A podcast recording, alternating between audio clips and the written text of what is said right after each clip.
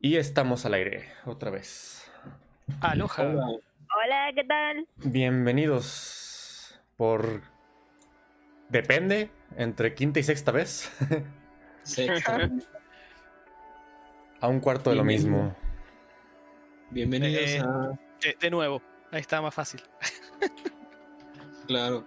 Bienvenidos a una noche más, una noche más de podcast, una noche de miércoles, que ya ojalá que se vayan acostumbrando a que todos los miércoles vamos a estar aquí hablando de juegos. Este podcast trata de que, pues, no sé, hagamos juegos y los analicemos y, y también hablemos de temas que tengan que ver con ellos. Y para eso me acompaña en este cuarto Ángel, Hola, me hola. acompaña Rafa Saki y Yuli. ¿Cómo están muchachos? Buenas noches.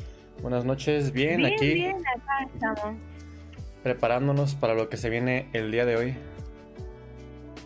Sí, Que se viene un tema harto interesante, muy interesante, eh, acerca de la vida ludificada. Ese es el tema que tenemos el día de hoy y Yuli nos va a explicar un poquito más adelante. Lo, lo padre de este podcast es que un poco atrás bambalinas, todos ustedes lo, lo pueden saber un poco, es que ponemos un tema y a partir de ese tema los demás personajes del cuarto lo interpretamos de alguna forma, ¿no? Eh, La persona que propone el tema da unas pequeñas pautas, pero los demás interpretamos el tema. Entonces, eh, ¿de qué se trata el tema de hoy, Yuli? A ver, ponnos, ponnos en cinta, ponnos... Primero, A ver, eh, a ver, a que- ver, a ver, hagamos un poquito rapidito. Primero lo primero. ¿Qué jugaron esta semana? Oh, cierto. Eh, Stardew Valley. Stardew Valley. Sí, Sí, digamos de una manera bestial con eso. Sí, no, y no me lo menciones. Yo, yo, yo me la paso todo el día en la computadora eh, porque estoy entre la escuela y otras cosas. Y no hay momento en que no vea el- que el disco estaban jugando Stardew Valley durante toda la semana. Ojo, que a mí también me pasa, pero es que a veces dejo el juego prendido y me pongo a trabajar, así que igual no crean que todo el tiempo estamos ahí jugando. ¿O sí? ¿Sí? ¿será? Depende, depende, porque hay semanas y semanas. O sea, hacía más de un año que básicamente jugaba muy poquito, más que juegos de mesa o un par de veces por semana o cosas por el estilo, porque son asuntos, asuntos de trabajo más que nada. Claro. Y de repente aparece un juego y dice, mira, eh, voy a hacer que te vicies conmigo a más no poder, de tal manera que apenas escuches mi sonido, jodas. Así que eso me pasó. Cada vez que escucho el sonidito, ah, me prendo, se prenden las ganas de jugar y así estoy ocho horas después. Es tremendo. Ah, ¿Y cómo te sientes después de esas ocho horas, Julie? Ah, satisfecha. Ay, qué, buen- qué bueno, qué bueno, qué bueno que te estés satisfecha. Es que, a ver, la sensación de estar jugando un juego lindo después de mucho tiempo de estar jugando juegos un poco más por deber que por querer jugar es una sensación muy bonita. Me hace recordar cuando estaba en la secundaria y jugaba porque quería jugar, porque me quería distraer efectivamente. Me alegro mucho. A mí me ha llegado a pasar con juegos y me siento horrible después de las ocho horas de sesión. No, no, en este caso, si me gusta un juego, no me canso. Ay, qué bueno. Muy bien por ti, Julie. Y muy bien por ti, Rafa. ¿Jugaron Sí. online, supongo? Sí, sí. Qué padre. ¿Y entonces tienen ahí su granjita entre los dos y así su mundito? ¿O algo así? Sí. La Ah, granjita chiquitita, muy chiquita, sí, sí. Muy chiquita y al momento de entrar es un sistema de infraestructura impresionante. Eh, eh, con- Tengo esclavos. ¿O no? que es la gran que otro lo Que otro se encargue. que, que- que otro se encargue de recolectar. Acá Claro. hay cosas más lo importantes único que que tengo que hacer en la granja es La gestión. eh, la gestión de los primeros tres días y después casi casi es automática. Claro. Sí, tiene razón ahí lo que dice Ángel, ¿eh? Un poco de... de la- no sé si te sientas mal. A mí una vez platiqué con ustedes, ¿no? Que después de jugar es- Stellaris un ratote y mucho tiempo, sí, a veces me da como un poco de culpa. Y luego me pasa que estoy jugando y yo estoy, tengo un poco como de ansiedad y de repente estoy como, a lo mejor como mordiéndome las uñas o así un poco ansioso y digo, chale, güey, pues disfrútalo, ya estás jugando, pues ya qué va a pasar, pues disfrútalo y ya, pero sí, creo que es algo que puede llegar a pasar con estos juegos medio adictivos, ¿no? Medio grandes, que causan un poquito de, de pena, un poquito de, de conciencia, porque pues es tiempo, ¿no? Es, y es mucho tiempo, mucho tiempo. Entonces, Pero, este, a ver, prefiero disfrutarlo porque sé que tiendo a, a ser así y no sentir culpa al respecto. A ver, la can- el, nosotros somos de jugar los juegos de una manera muy extrema. Y cuando es muy extrema, es muy extrema. Nos gusta, somos los típicos jugadores hardcore de vamos a extraerle lo máximo al juego y estamos intentando de cumplirlo al 100%. Por eso también estamos tan vicios. Excelente. Eh, pero eso no quita el hecho de que si lo vamos a pasar de igual manera, prefiero no sentirme culpable en el proceso. Sí, algo así me pasa también. eh, digo, o sea, si no, soy de esas personas que digo, si no puedo jugarme así unas dos o tres o cuatro horas, pues ¿para qué juego? O sea, o sea, si ya me voy a clavar, A clavarse de verdad. sí, clavarse de verdad, a entrarle. Y por eso creo que me gustan estos juegos como más, este, pues largos, largos, ¿no? Que no, no tienen fin, no tienen fin. Y ahí yo le quería preguntar al Ángel, que creo que también es la pregunta de la semana, de qué, qué han jugado. Creo que estás jugando Risk, on Rain, Risk of Rain, el Efe- 1. efectivamente. ¿Tiene final o no? A ver, a ver. Primero, primero que nada, sí. Estoy jugando Risk of Rain. Es un juego roguelike acá bonito. De un, de, una- de un, de un tripulante que vive en una nave, le caen meteoritos y cae en un planeta inhóspito. Y es un roguelike bastante duro. Está, está poderoso, está muy tenso. Y lo he jugado hace años, lo he jugado hace muchos, muchos años. Pero lo dejé un. Lo dejé. Lo jugué, metí como unas 5 horas, algo así, no sé. Poco, poco tiempo, realmente no tanto. Y hace poquito lo volví a jugar porque al fin desinstalé una de las fuentes de, de presión más grandes del universo, que es el LOL. Entonces he tenido la oportunidad de jugar otras cosas, entre ellas Risk of Rain. Y pues muy, muy- me gusta, me gusta, me gusta, me gusta mucho. Sí, el juego tiene final. Se me haría muy raro que no tuviera final, ¿sabes, Sebas? Este... Sí, tiene un final. Según yo, no tiene. Tiene un final. Ah, Este... pues lo, sí, que, lo que tiene, lo que tiene es que te da la opción, yo no sabía, cuando completas, son como seis planetas o seis locaciones en un planeta, y al completarlas todas te da la opción de irte al nivel final, que es como una estación espacial, como un aterrizaje, algo así, o la opción de seguir explorando los mundos que ya exploraste. Básicamente se reinicia el nivel eh, y te da la oportunidad de farmear más objetos. Pero más difícil. Sí, porque el juego va aumentando la dificultad conforme más tiempo pasa. De hecho, yo al principio pensaba que tenía que ir lo más apresurado posible para tratar de llegar con la menor dificultad. Pero realmente, a menos de que seas un speedrunner, em, vas a tardar la buen- los buenos 60 minutos de, de- para llegar al final, aunque te apresures. Y para ese momento la dificultad ya está a un nivel absurdísimo. Entonces, realmente, pues es mejor ir con un poquito más de calma, tener que regresar un poco tus pasos si es posible para, tratar de reco- recoger todos los objetos que puedas. Porque el Ah. juego se pone muy duro adelante, muy, muy duro. A mí se me hacía increíble pensar que no. Y yo por eso lo compré, el 2, precisamente. Porque sabía que era un roguelike infinito. O sea, que no. el- Llega un momento en que es tan difícil que la pantalla se llena de monstruos y se llena de un montón de cosas que no tiene límite. Entonces nadie lo puede como acabar por eso. Por lo menos, Eh, eh, ya- por lo menos el 1 sí y- tiene final. Y que lo chido era que a saber quién llegaba más, ¿no? Como la idea de un buen roguelike, ¿no? A ver quién llega más, a ver cuánto aguantas más. Eh, pero hay que investigarlo, hay que investigarlo, hay que investigarlo y, y te digo, y te digo, de todos modos En creo que también en lo personal yo idea. siento, en lo personal yo siento que a pesar de que, o sea, a mí si un roguelike no tuviera un final, no lo jugaría, creo yo. Porque entonces, ¿para qué lo juegas? Ah, ¿Cómo se llama pues el la juego? experiencia, Eh, la Risk of Rain. experiencia es el camino, pues el claro, camino pero cualquier la- experiencia necesita de un destino. No, no precisamente. Sí. No. Bueno, sí. bueno, chicos, A ver, Juega, juega, juega, juega, juega, juega una campaña de Monopoly por 7 horas, aunque alguien quede en quiebra. Juega No, solito, juega solito cuando ya estar- tienes Monopoly, a ver. El juego tiene que estar hecho para eso, precisamente. Monopoly lo puedes adaptar a eso Por ejemplo, creo perfectamente. que Pac-Man, ¿no? Pac-Man no acaba, No, pero Pac-Man es un caso aparte. pero está hecho para eso, ¿no? O sea, más bien, sí. ah, no, claro, no todos los juegos que se puede aplicar, pero sí creo que una experiencia puede estar hecha para eso y, y ser disfrutada y que lo puedas jugar. Claro, Ah, claro. ¿qué- no, ¿qué, opinan claro que los, sí. ¿Qué opinan los demás?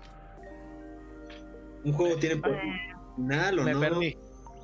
Pues esto, esta idea de un juego con final. o sea, Básicamente, que- básicamente le dije yo a Rafa que. Le dije a Rafa, a Sebas, que un juego, que un juego, que si un juego tipo roguelike no tuviera un propósito más que aguantar, lo más probable es que no lo jugara. A ver, lo podés llegar a jugar, pero un ratito, un tiempo, y después es como ya está. Sí, Te va a dar un poco igual avanzar 10 metros que avanzar 100 porque no tenés una meta o un Incluso aquí, a por ejemplo, llegar. está el, está el juego de Devil Daggers, que es un juego espectacular de Ah, bonito. ese juego, ese juego es infinito. Ahí está. Es infinito. Y está hecho para ser infinito. Sin embargo, Sebas, no es solamente final. superar récord. Tienes un objetivo y tu objetivo es dura dos minutos o dura tres minutos, no recuerdo. Ajá. Y ya lo demás es pura gula para la gente que quiera hacer eso. Pero tiene un propósito. Un- una meta que apuntar y siento que eso es lo que le da a uno mucho, pues la, la necesidad de jugar. Pero bueno, ya este, eso se puede platicar en otro momento. Ahorita vamos Pues a está pasar ya, el tema, ya al tema. está bonito, está bonito. Vamos a otro a la lista, bien. Pero bueno, este, a, a este ritmo nunca vamos a acabar el podcast, ¿eh? Y bueno, No. este, bueno, vámonos otra Cuando vez así se- con Julie. eh, el último video del podcast va a ser cuando sea el último de la lista. ¿Cierto? Quizás. sí, bueno. en cada podcast aparecen dos temas. Ay, bueno, detalles, Sí. detalles. Una, una hidra. Esta, cosa es una hidra. Es como Stellaris, ah, como una hidra. Como una Bueno, hidra que faltas tú, Sebas. ¿qué has jugado? Este, ¿qué estuve jugando? Ay, güey, pues ya, ya sabrán. No, no, no quiero repetirlo aquí todos los días. Eh, Oh, no.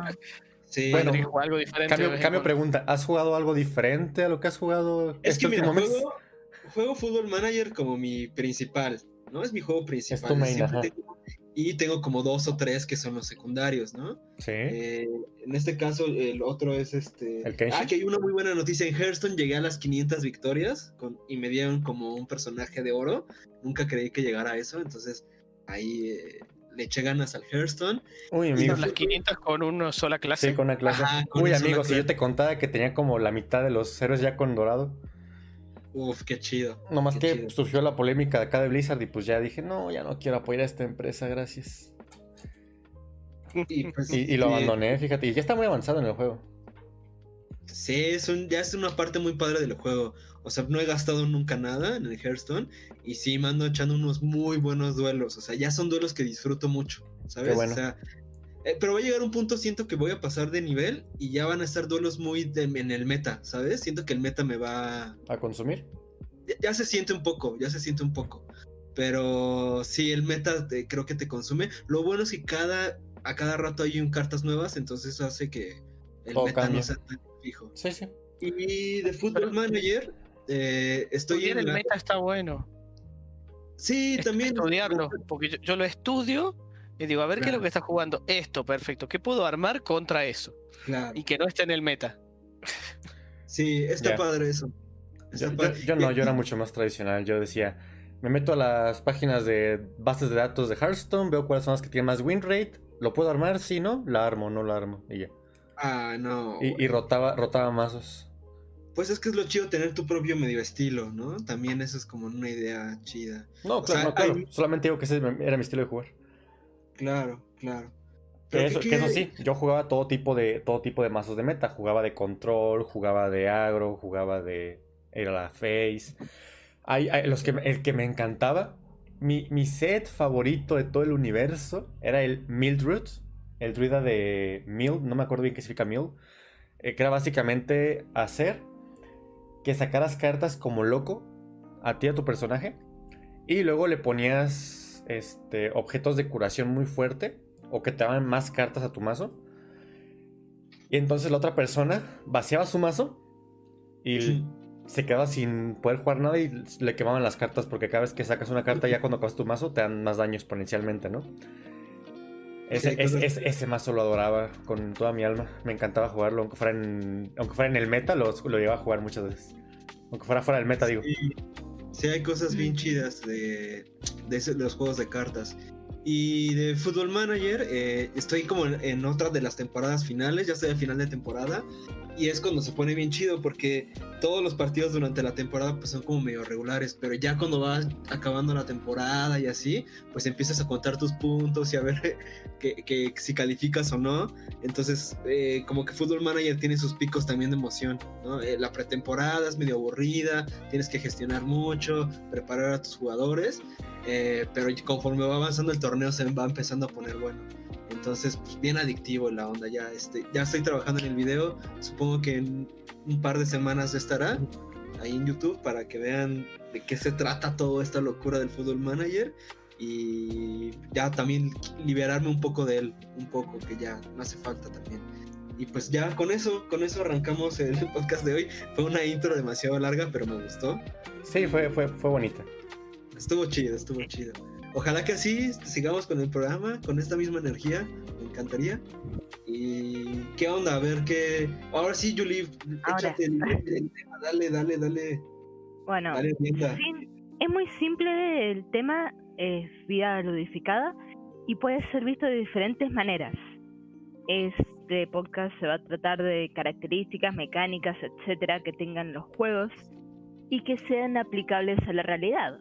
Quizás no. Por ejemplo, pueden ser técnicas de hacer juguetes para un fin específico o se puede ir al otro extremo donde se plantee el hecho de que, por ejemplo, ¿qué pasaría si las mecánicas de la conservación de los alimentos de los videojuegos como Legend of Zelda, Breath of the Wild, se mantuvieran las mismas reglas con los alimentos que existen acá en la Tierra?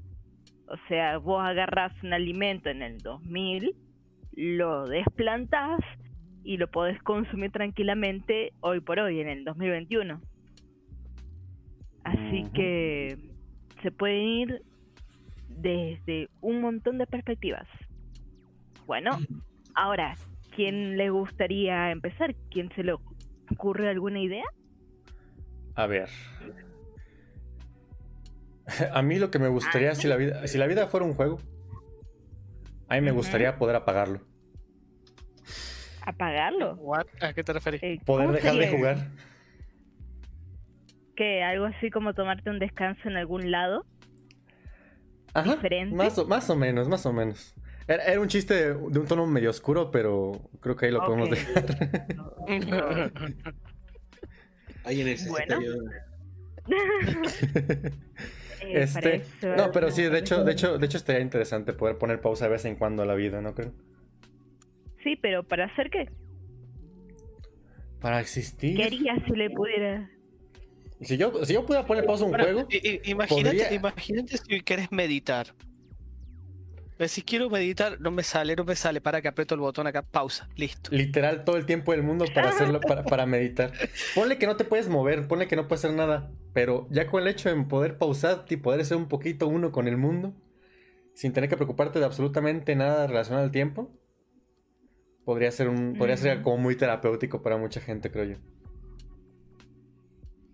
Mm, algo así como... Se pausa, tenés tiempo para hacer meditación en este caso. porque claro no que si estás pausado, nada. Ajá. Claro que si estás pausado, este, ¿cómo despausas, verdad? Eh, siempre podés pausar, así que debería ver alguna manera de despausarlo. Algo así como en tu cabeza, porque me imagino que para meditar tendrías que poder Ser eh, consciente. pensar, ser consciente, entonces con esa conciencia aprendes y apagás. Perfecto. Sí, o también imagínate de repente podrías pasar por momentos felices o interesantes de tu vida de plenitud o algo y podrías pausarlo, podrías vivir ese momento un rato más, que dure un poquito más. Eh, en momentos de tener que pensar o así, tal vez en un examen, podrías pausar y, repasar acá tus temas en tu cabecita y ordenarlos, tal vez, algo así. Estaría muy, estaría, estaría cool. A mí me gustaría poder pausar el juego de vez en cuando. Eh, en mi caso, eh, en mi caso, eh, siguiendo con la de que con el Stardew Valley, eh, una, una cosa que me gustaría es justamente una de las funciones que tiene ahí el juego, donde si vos vas con tu personaje hasta la cama, te aparece una pregunta, te, te aparece un cartelito que pregunta, dice, ¿querés ir a dormir? Vos le pones sí e instantáneamente se durmió el personaje y se va a despertar solo a la hora correcta, ocho horas después. Y, o sea, es, es un botón que evita todo tipo de insomnio. Ay, por Dios. Ya yo no te quiero. aseguras. L- Lo necesito, ¿qué crees que te diga? Quiero, por favor. Y encima te aseguras de que cuando te despertas estás con toda la energía, todo perfecto. Necesito ese botón en mi vida. Tú y todos. Creo por, que, sí, creo que a Por- varios aplica el botoncito. por favor, ¿dónde, ¿dónde firmo? Pero no sé, como que siento que eh, se están tomando muy a ligera el tema. Porque yo, yo le di otra interpretación a- a- A al ver. tema de Yugi.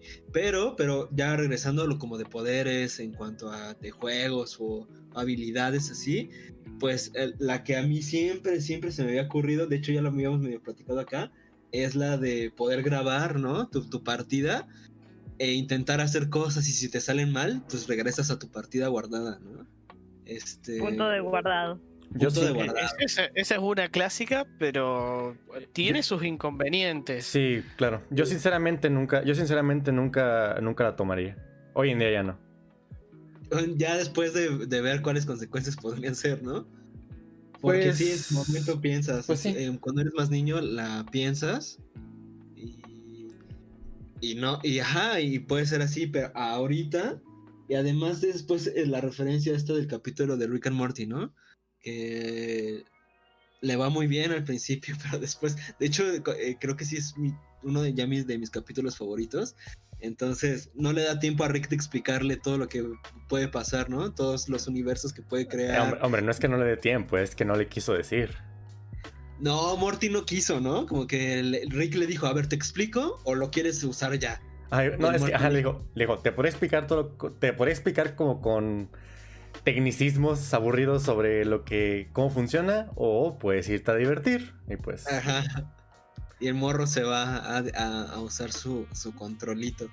Entonces, este, sí, creo que a lo mejor todo esto que dices, Rafa, puede tener una consecuencia. Por ejemplo, la del sueño, se me ocurre que una consecuencia podría ser, que sucede mucho aquí en la Ciudad de México, que si te duermes eh, y tiembla, pues estás dormido y cómo te despiertas. Al menos de que haya ahí como un evento que entonces- interrumpa el sueño. Sí, sí, sí. Pero entonces, este, hay que ir, hay que ir pensando estos, de los, pro- de los poderes que vayan diciendo, intentaré Ajá, intentemos abogar por el diablo. qué fugas, ajá, qué fugas puedan tener y a ver si las podemos ir resolviendo también. Entonces, este, denle, ¿qué, qué otro se les ocurre? A ver, eh, en ese, en ese que comentabas de, de poder tener como guardados y poder volver al, al guardado y repetir eh, de nuevo, no sé, ya sea el día o el momento, Ajá. Puede tener sus, grandes inconvenientes si uno lo mira desde... Yo sé que hay muchos que no les gusta, pero independientemente, voy a hablar de un anime en particular, que es el de Re:Zero. Ujú. In- independientemente de si les gusta o no les gusta Re:Zero, la cosa es un poco la premisa Lo que muestra de decir de que eh, de eso de volver constantemente hacia atrás y repetir la bueno su vida muchas veces lo fue poco a poco traumando al personaje. Porque bueno todas las cosas que fue vi- que fue viendo eh, Y además teniendo en cuenta cosas que trágicas. el reset no se haría tan pacíficamente como lo estamos planteando. El reset de este personaje Bueno, es... el, el reset ahí en Re:Zero no es algo pacífico. Sí, pero independientemente de eso y- quizás que te agarra la locura igual, ¿eh? Sí, sí, te puede, te puede llegar a traumar, a generarte problemas psicológicos. Sí. Claro, Aunque yo creo sí. que encima de todo eso, o sea, a pesar de todo eso, A mí lo que no me gusta, a mí lo que no me gusta de, de este concepto es que con esto tienes algo infinito. Tu vida es así infinita básicamente. Y cualquier cosa que haga que tu vida sea infinita para mí es la peor maldición que te puede pasar en toda tu vida. En, to- en todo. No hay peor tortura que tener algo infinito. Porque todo se vuelve insignificante, eventualmente. Mm, De hecho, por ahí, por ahí hay una, una, una reflexión que me gustó. Que era, por ejemplo, ¿por qué Aladín no le pidió más deseos al genio? Y bueno, la respuesta me gustó que dijeron que fue que. Porque Aladín no es. Porque Aladín no es alguien como nosotros, alguien de la vida moderna como nosotros somos hoy en día. No es una persona que siempre trata de tener el eterno potencial, pero que realmente nunca quiere nada. Solamente quiere la seguridad de poder tener la opción siempre, aunque realmente nunca la vaya a tomar. Entonces, al tener, por lo menos yo en este caso, en mi caso, tener este eterno potencial para hacer todo perfecto, ¿para qué? ¿Para qué quiero hacer todo perfecto entonces? ¿Para qué quiero hacer cualquier cosa entonces si todo me puede salir perfecto eventualmente? Bueno, e- es como esas personas que mm, se compran, ya sea, por ejemplo, una camisa especial o un vestido especial que dice, esto, este es para la situación justa, ¿viste? E- El, evento específico, o sea, específico, el evento especial, único, que al final nunca llega, entonces nunca lo usan. Sí, algo así, Pero está algo, ahí, algo así se me hace a ahí. mí. O sea, si llega, si aparece ese momento, ese evento, lo van a usar. Lo tienen. Y si no, bueno, siempre está ahí guardado esperando su turno. Claro. mm. Bueno, seguimos con otro tópico eh, de esta No, línea. ¿Qué? No sé, mm, eh, Seba, vos que comentás, ¿qué se te Sí, ocurre? sí, ¿qué se te ocurre respecto a todo esto? No, nada, todavía no, todavía no. Si ahorita este, se me ocurre algo, le- le- les voy diciendo, les voy diciendo, estoy, Bueno, estoy bueno. escuchando. Entonces voy yo con una idea que se me ocurrió. Porque el otro día estaba viendo ahí en internet sobre comida, como siempre, y sobre cómo el 40-50% de los residuos de las casas son comida y cómo se desperdicia un montón de comida, comida, comida, comida por todos lados, desde que se saca de la planta hasta que llega a la casa. ¿Qué pasaría si esta regla cambiase en el planeta? ¿Qué pasaría si fuera como los videojuegos o los juegos de mesa, donde la comida técnicamente es de tiempo infinito, nunca se pudre, nunca te la comen los gusanos, nunca nada. Al estilo de Legend of Zelda Breath of the Wild, donde vos podés estar el primer día donde llegaste, donde apareciste, arrasa una manzanita y nomás, y la mantenés por todo el juego. Andás a saber cuánto tiempo pasó, cuántos días pasaron, pero la manzana sigue estando perfecta. Sin- ni ¿Qué siquiera pasaría?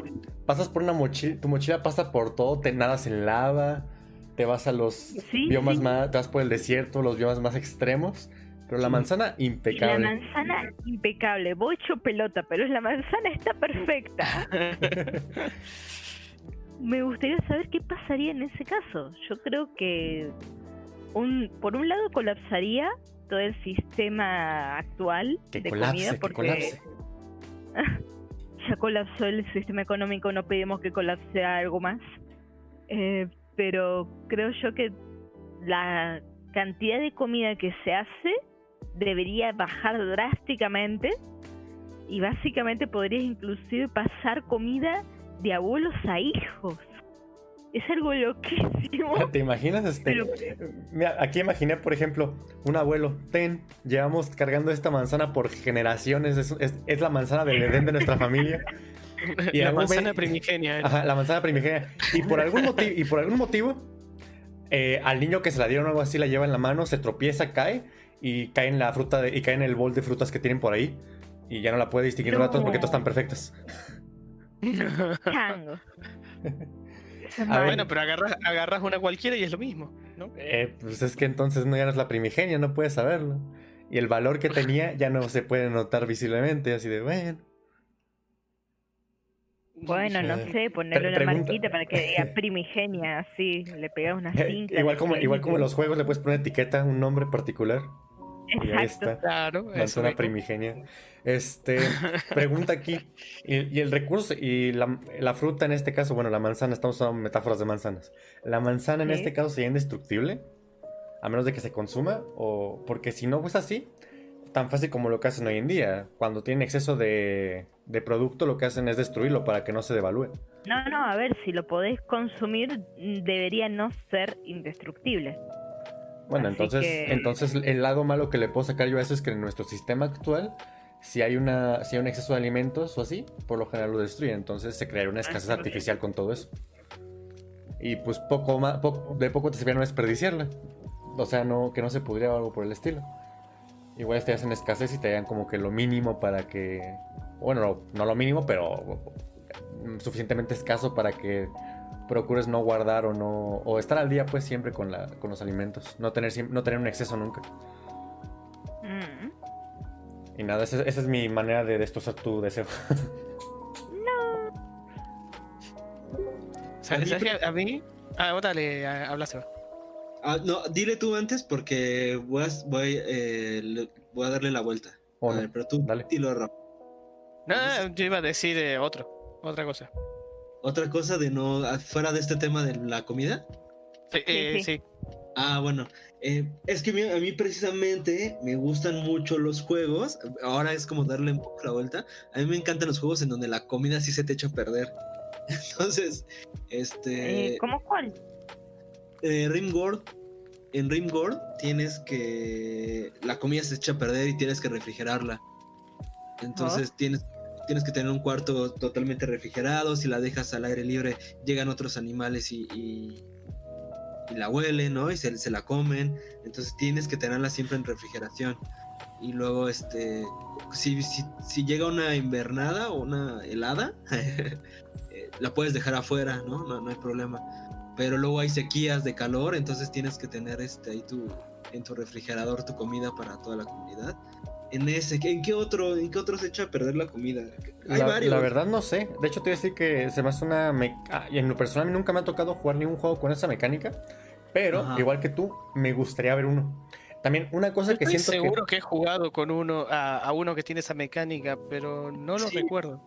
Me estoy también- tratando de acordar más. También una cosita ese que me encantaría a mí sería ver un, un juego. Ya, o sea, esto es un poco serio del tema, ¿verdad? Pero aún así, a mí me encantaría que un juego tuviera que ver la nutrición. Porque no hay ninguna, o sea, no hay ninguno que digas. Y de hecho, eso es algo interesantísimo. Vamos a voltearlo para que tenga que ver con el tema. Me encantaría que en la vida real un alimento te, te llenara como te tiene que llenar una comida completa. O sea, imagínate si sea tan bonito que tú por comer este, una manzana no tuviera ninguna consecuencia a, tu nive- a nivel nutricional en comparación a comerte un estofado de verduras y pollito y todo lo que te- y todo lo que quieras, que valían básicamente lo mismo, igual te llenan menos hambre, más hambre, pero al final los nutrientes no te tienes que preocupar por ellos. Y Ah, Claro, la bueno, comida como no los importa. juegos que hacen eso. Donde de repente tenés una barra de energía, por ejemplo, Y te la sube y, y, ya. te dice, sí, entonces podés vivir a, no sé, café. Ajá, exactamente. Eso te subió la barra de energía y listo, no hay problema. Imagínate que puedes hacer un estofado de sopa y con eso te, aunque tengas que tomarte 10 litros de sopa, pero te llenas y, y estás perfectamente. Y ya no es necesario tener que preocuparte por los Pues- macros, la de esa. y Ya, es- ya es todo comer por gusto más que por otra cosa, no por necesidad. Pues precisamente, precisamente en Rimworld hacen algo así. No tanto de nutrición, pero por ejemplo, eh, la comida escasea, obviamente tienes que sobrevivir también en un mundo. Eh, la comida escasea mucho. Y, y si comes siempre lo mismo, tu personaje empieza a ¿Fastidiarse? irritarse. Sí, se empieza a irritarse. Y si se empieza a irritar, empieza a tener como ataques de ansiedad. Y entonces, eh, y tiene todo que ver con la comida. ¿no? Tiene, te- tiene que ver con que le tienes que dar cosas diferentes de comer, porque si no, este, se asquean y le va bajando cada vez más, es menos la barrita de... ¿Eficiente? ¿Cuál? ¿Es menos eficiente la comida Es a medida que comes más? Sí, más de lo mismo, más de lo mismo, más de lo mismo. Entonces tiene que ver mucho. Este juego está increíble, está increíble. Es un creador de historias, dicen ellos, ¿no? Es un simulador de historias. eh, todo es random, ¿no? Todo lo que pasa es random, todos lo- los, este, los elementos que pasan. Y a partir de esos elementos, pues se va creando la historia.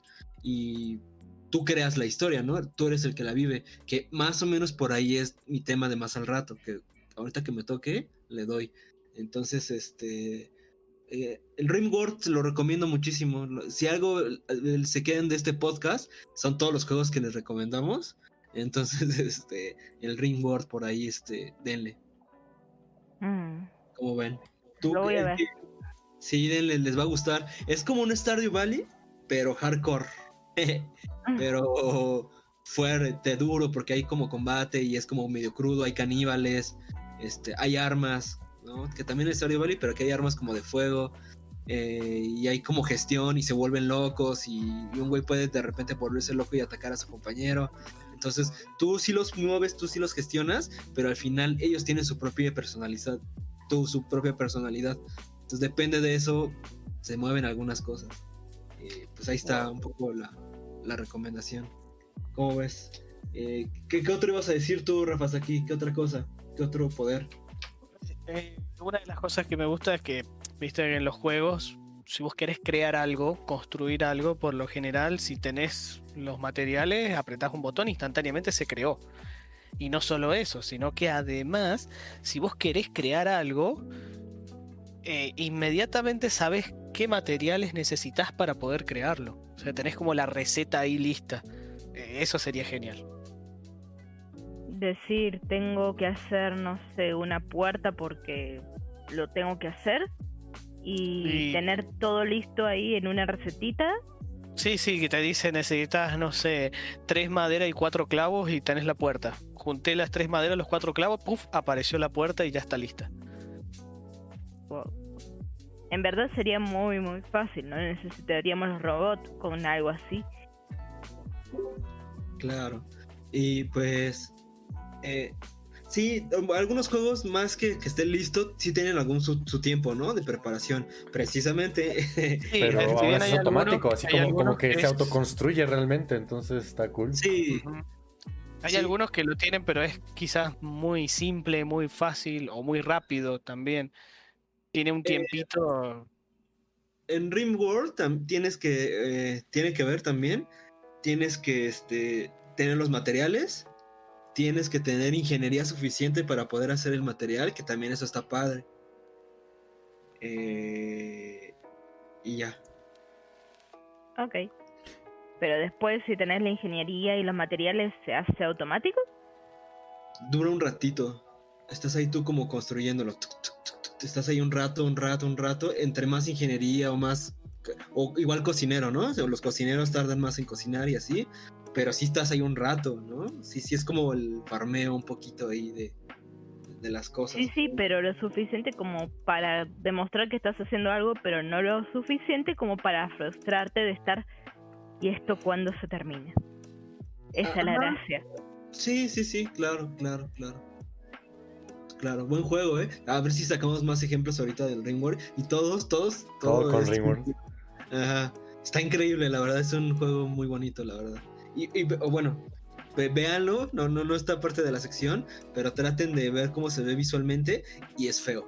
Es un juego muy más que feo que Kenshi, es 2D y este y es totalmente abstracción. Eso me encanta, o sea, como a pesar de que el juego está visualmente raro, feo, eh, consigue esta profundidad, ¿no? Ese tipo de juegos también son de los que me gustan, ¿no? Que, que los gráficos no es nada importante, lo importante es lo que sucede, ¿no? Para eso, Dwarf Fortress, 100%.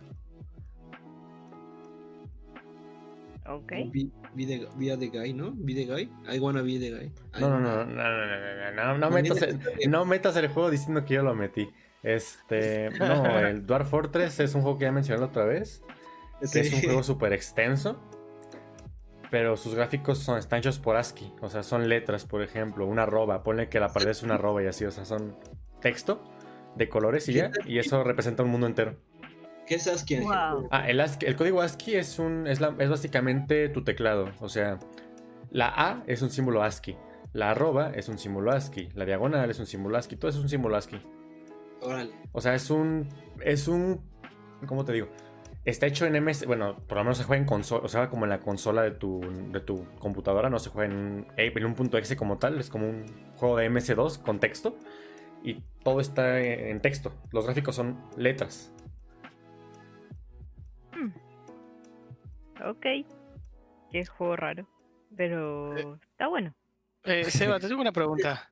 Ajá, ajá. Eh, en el Ringworld, cuando su personaje, no sé, lo mandas a dormir o querés dormir, ¿cómo es?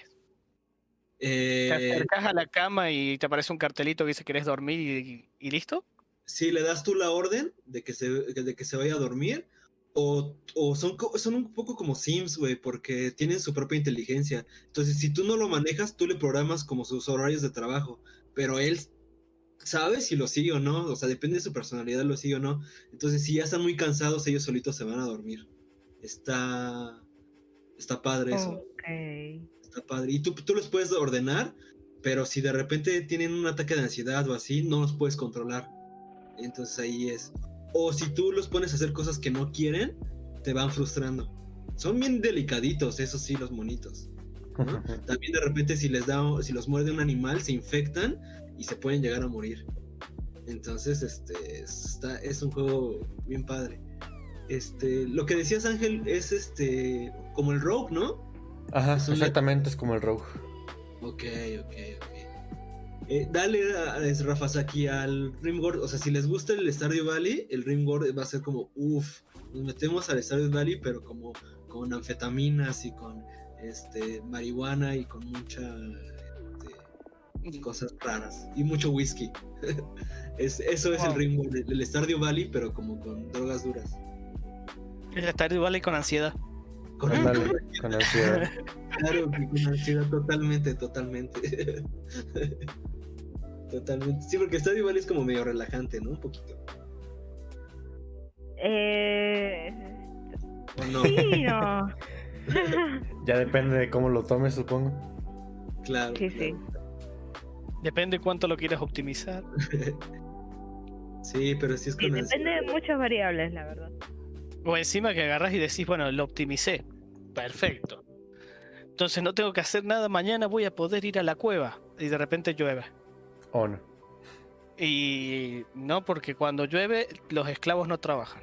Sí, los esclavitos no trabajan, entonces si tenían que trabajar ese día, vos estás ahí recogiendo las cosas y no los esclavitos. Órale, órale, órale, órale. Le voy a entrar, ¿eh? Le voy a entrar. Creo que sí es un juego que lo voy a tener ahí dentro de la mira. Eh, estaría bueno, estaría bueno. Y ya después de que le entre, pues podemos armar ahí el servidor, ¿no? De, de- y tener una megacorporación de granja. De Oh, mayonesa. sí. ¿Otros dos esclavos más?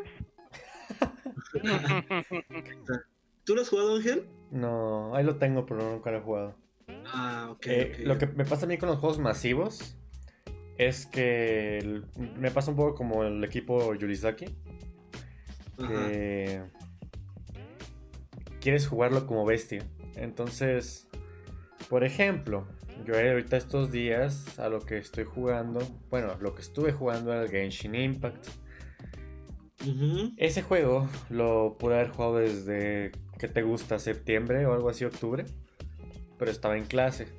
Y dije, yo sé que este juego si me gusta, me voy a viciar, entonces no voy a tocarlo hasta que tenga el tiempo para viciarme bien. Y dicho y hecho, en vacaciones les di como- le di como por tres semanas unas seis horas diarias, algo así. Entonces, ya ahorita no, ya porque ya llega, al- ya llegué como que al límite de lo que puedes hacer en el juego y ya solamente es meterme a hacer las misiones diarias. Eh, y eso me toma media hora, una hora máximo, entonces no hay problema.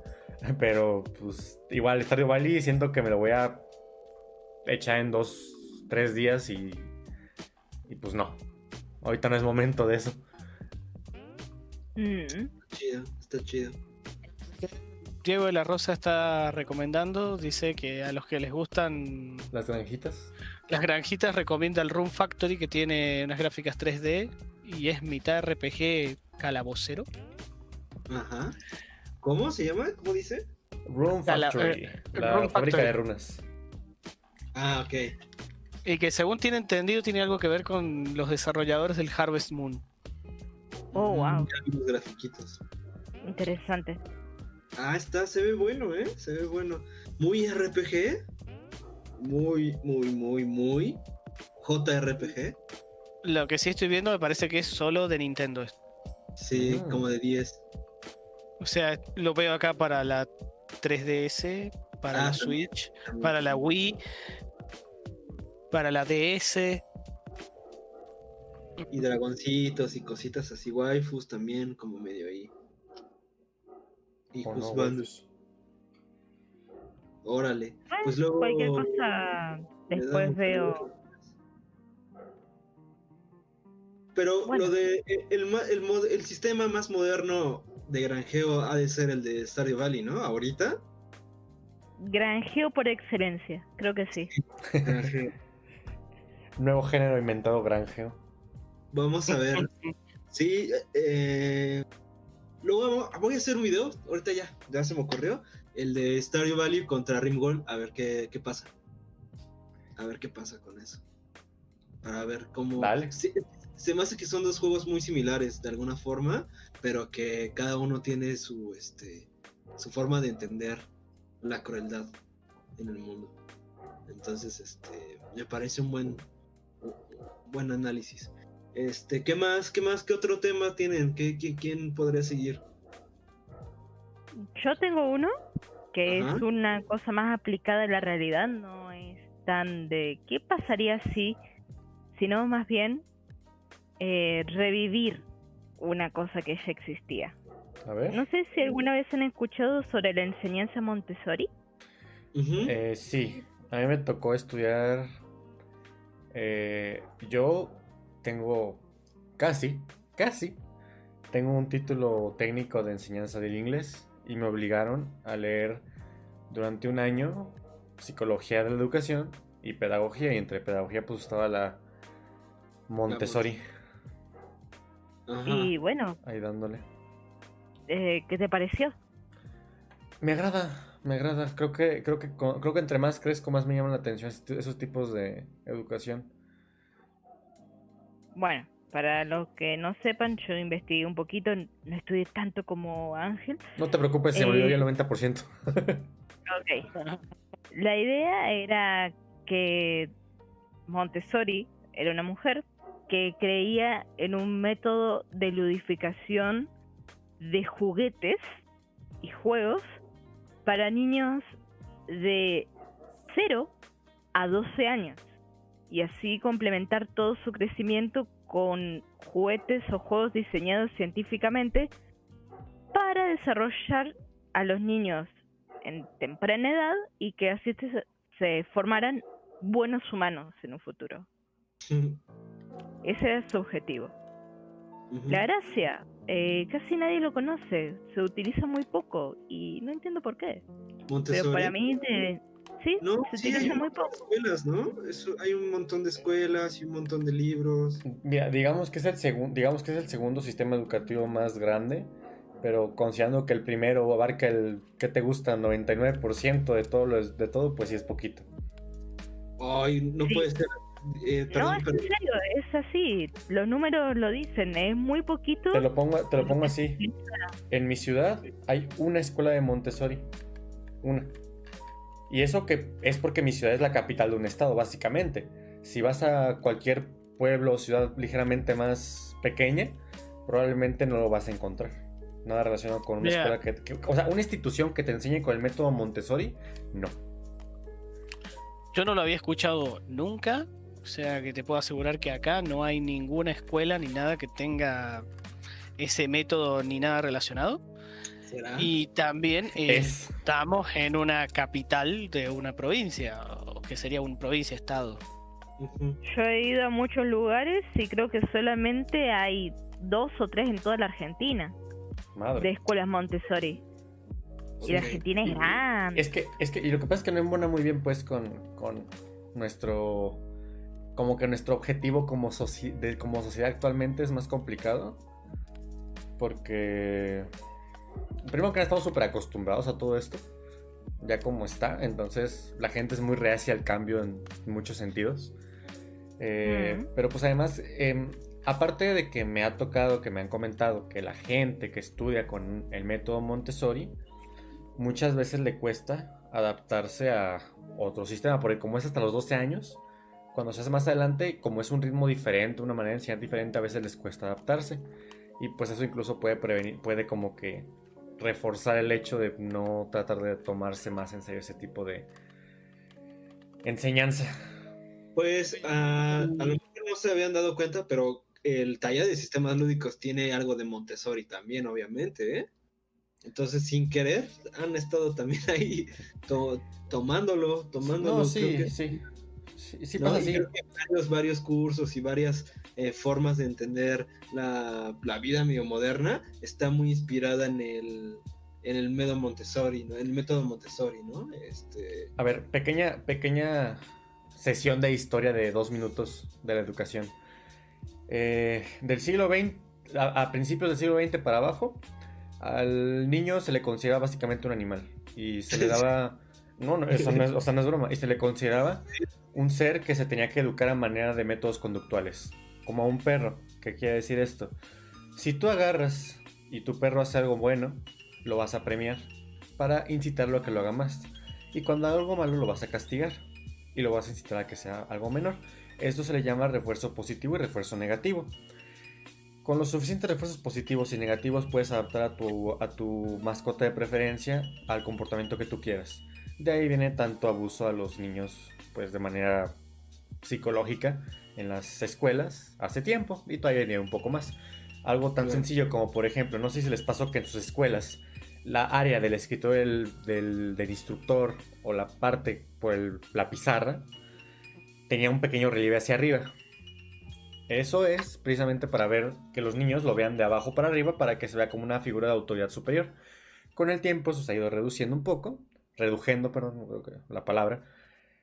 Y a partir del siglo XX llegó, no recuerdo quién, no quiero arriesgarme a decir una palabra que no tiene nada que ver con la persona, que empezó a tomar este, a, los, a los niños como seres humanos. Y a partir de ese sujeto se nos empezó a dar un poco más de, de, pues como dignidad en las, en las aulas. Y pues de ahí pues se permitió aparecer más autores con más enfoques, más interesantes, más humanitarios y más como, bueno, no sé hasta qué punto, pero en teoría más efectivos que la educación actual. Y pues ahorita depende de nosotros, depende de tu taller, depende de, de, este, de mucha gente que se anime y haga una revolución en la educación, que al final pues es una de las metas que tenemos aquí como sistemas lúdicos, ¿no? claro. Eh, pero qué, ¿cuál era el, el punto, Yuli? El punto es que creo que una educación así debería tener más visibilidad. Claro. Creo que es algo necesario, aunque es- y ni, ni siquiera es que lo reemplace, sino complementario. Los juegos son un complemento a la vida en, en sí, no un reemplazo de. Claro, claro. eh, eh, pa- eh, para eso yo tengo, yo puedo decir, eh, es en parte una queja y, y al, y al mismo tiempo una posible solución. Ajá. Suelta. Bien, por un lado mi queja es el hecho de eh, u- una de las cosas que he visto mucho en el sistema educativo, por lo menos acá, no sé cómo será en México, Probablemente igual. donde, te eh, donde lo que te encontrás es que no, no hay muchos incentivos, no tienen incentivos los alumnos para estudiar. Define Les, les incentivos. faltan eh, que te motiven, básicamente. Opciones, Ajá, claro. Motivaciones a, a querer estudiar, a querer aprender, investigar más y todo ese tipo de cosas. Y desde algo, desde algo tan simple con decir, eh, vos tenés, por ejemplo, te toman un examen. Vas, hiciste el examen, supongamos que saliste mal, desaprobaste. Tenés una nota, no sé, un 5. Luego de eso hay un recuperatorio. Bueno, vas, haces el recuperatorio y tenés, por ejemplo, un 8. Lograste aprobar. Aprendiste, mejoraste y aprobaste. Según lo que tengo entendido yo, el objetivo de las escuelas es que el alumno aprenda, ¿cierto? Claro. Pues Bueno, si en el recuperatorio te demostró que aprendió porque aprobó el recuperatorio, Ajá. Ahora yo me pregunto, ¿por qué siguen manteniendo la nota de la primera, del primer examen? Haciendo, empiezan a hacer promedios de las notas, por lo menos acá. Te mantienen las dos o tres notas todas y después te hacen promedio. Es como, pero si ya aprobó, déjale la última nota. Ok. E- e- Eso es por un lado. Pero, y por otro lado, un poco la sugerencia que va de la mano de esto, que, y eso sí tiene que ver con el tema, yo lo que propondría es hacer, eh, le pondría en cada escuela o cada institución una ludoteca, donde buscaría juegos de mesa que sean interesantes educativamente hablando, o sea, que te, que te enseñen algo, que sean educativos. Yo sé que me va a decir Seba que todos los juegos son educativos, Sí, sí. coincido, A ver, pero Rafa, hay, hay juegos que son más y otros que son un poquito menos. Claro. Entonces pondría los más educativos. Y Ahí una déjame- pregunta aquí. Sí. Em, educativo, ¿tú al decir educativos te refieres como educativos temáticamente o que a través o que traten de desarrollar algún tipo de inteligencia tuya? Puede ser cualquiera de esos. O sea, puede ser eh, juegos que te permitan desarrollar alguna inteligencia particular o que te ayuden, por ejemplo, a aprender de administración, por ejemplo, la administración de recursos. ¿Cuál de todos los juegos o cuáles de todos los juegos de administración de recursos son los mejores para aprender? Justamente esto de administración. Tenés juegos temáticos que te enseñan, por ejemplo, eh, cuáles son todas las partes de una célula y el funcionamiento de una célula, juegos que están orientados a aprender la tabla periódica, juegos que están orientados a practicar matemáticas. Hay un juego inclusive que está orientado a practicar lenguaje, el soneto. Claro, es que precisamente ese es un poco el problema, porque cuando se le da tanta... eh, eh, que es tan obvio el aprendizaje en un juego, creo que ahí es donde se puede tornar totalmente contrario para el, el niño, ¿no? O la persona que lo esté jugando.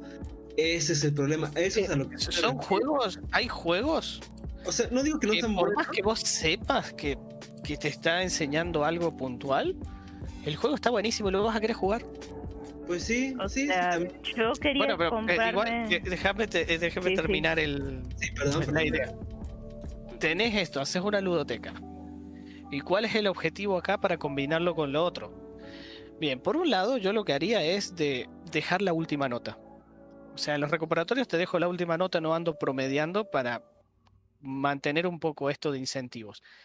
Pero al mismo tiempo le diría a los alumnos, mira, eh, si vos aprobás en el primer examen, no vas a tener que estar en el recuperatorio. ¿Y qué vas a hacer en el recuperatorio? No vas a estar ahí en el aula molestando y haciendo ruido para que los otros se distraigan. No, no, ahí te vas a la ludoteca.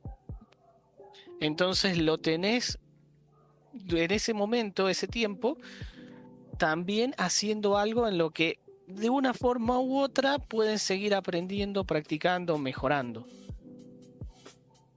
Eso además generaría un incentivo para eh, que decir, bueno, a ver, por lo general los, los alumnos no quieren estar ahí en el aula, preferirían estar en la ludoteca, por ejemplo, jugando algún juego de todo, podés tener 100 juegos, a alguno le va a gustar. Seguramente preferiría eso, entonces lo incentivás a que aprueben, el, a que se pongan las pilas y busquen de aprobar para poder ir ahí. ¿Quién sabe, eh? ¿Quién sabe? ¿Quién sabe? Suena Bueno, un poco... Esto- Eh, está Esto bien. va para otro tema los también, o sea, incentivos, los incentivos nunca funcionan para el 100%, pero Claro. si, si logras que 10 o 20 se incentiven y se, se motiven, eh, es una mejora. claro. Eh, Oigan, un disclaimer rápido, rápido. Ahorita que el señor Google nos escuchó, A ver. ustedes sabrán que estamos como escuchados de alguna forma. Tan- Tantito abrí mi celular y me llegó un mensaje así enorme que dice Stardew Valley ya tiene su propio juego de mesa de Eric Barón. Ah, Sí, sí, sí, sí, sí, lo, vimos, lo vimos ayer. Ayer, o sea, es nuevo, ¿no? Esto es muy nuevo. sí, sí, es muy, muy nuevo. Está bien bonito. O sea, ya lo, ya vi las cartitas, ya vi así. Está bien bonito, la verdad.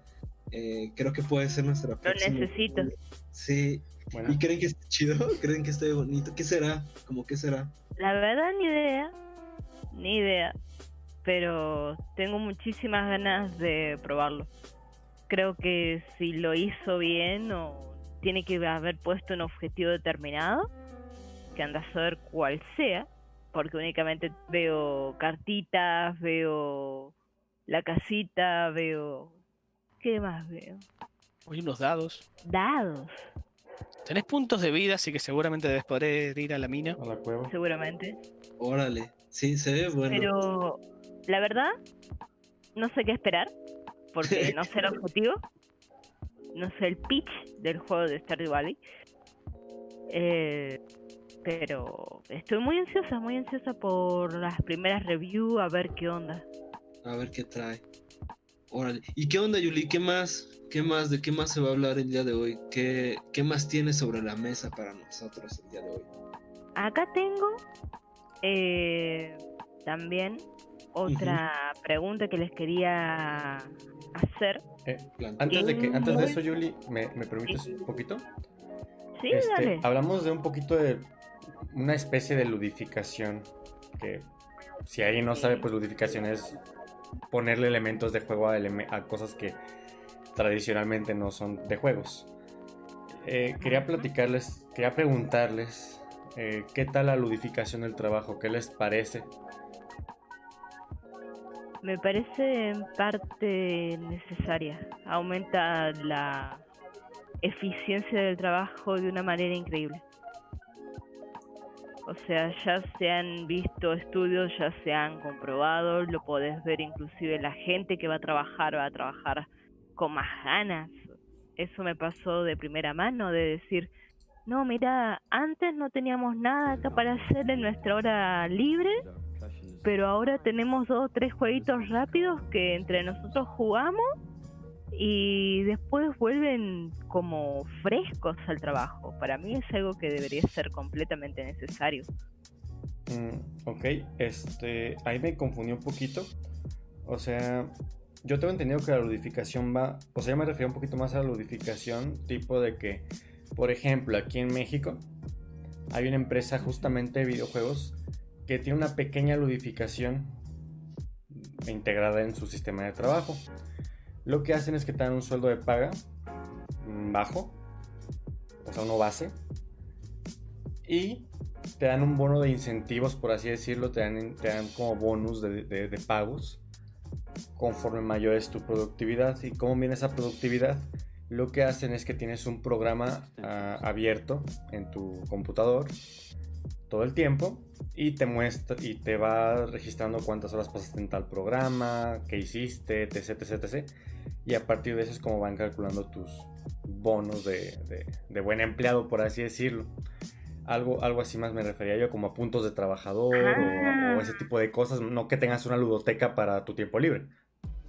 Algo así como cómo hacer para que los empleados jueguen entre ellos con el trabajo, utilizando el trabajo como una varita. Sí, básicamente, es, básicamente es hacer que el, que el trabajo se vuelva un juego. Obviamente con la intención de que el trabajador sea más eficiente, pues genere mejores este, trabajadores, pues. Me parece algo interesante. Por lo menos yo lo intentaría aplicar. O sea, creo que es mucho más entretenido trabajar con objetivos a corto, mediano y largo plazo que simplemente despertarte, tener que ir al trabajo ese aburrido que tenés para hacer X cosa, porque te pagan por hacer X cosa, pero no más incentivo que eso. Preferiría que esté ludificado aunque sea. Perfecto. Es que sí, lo- los objetivos y las, las metas a corto plazo son algo muy necesarios.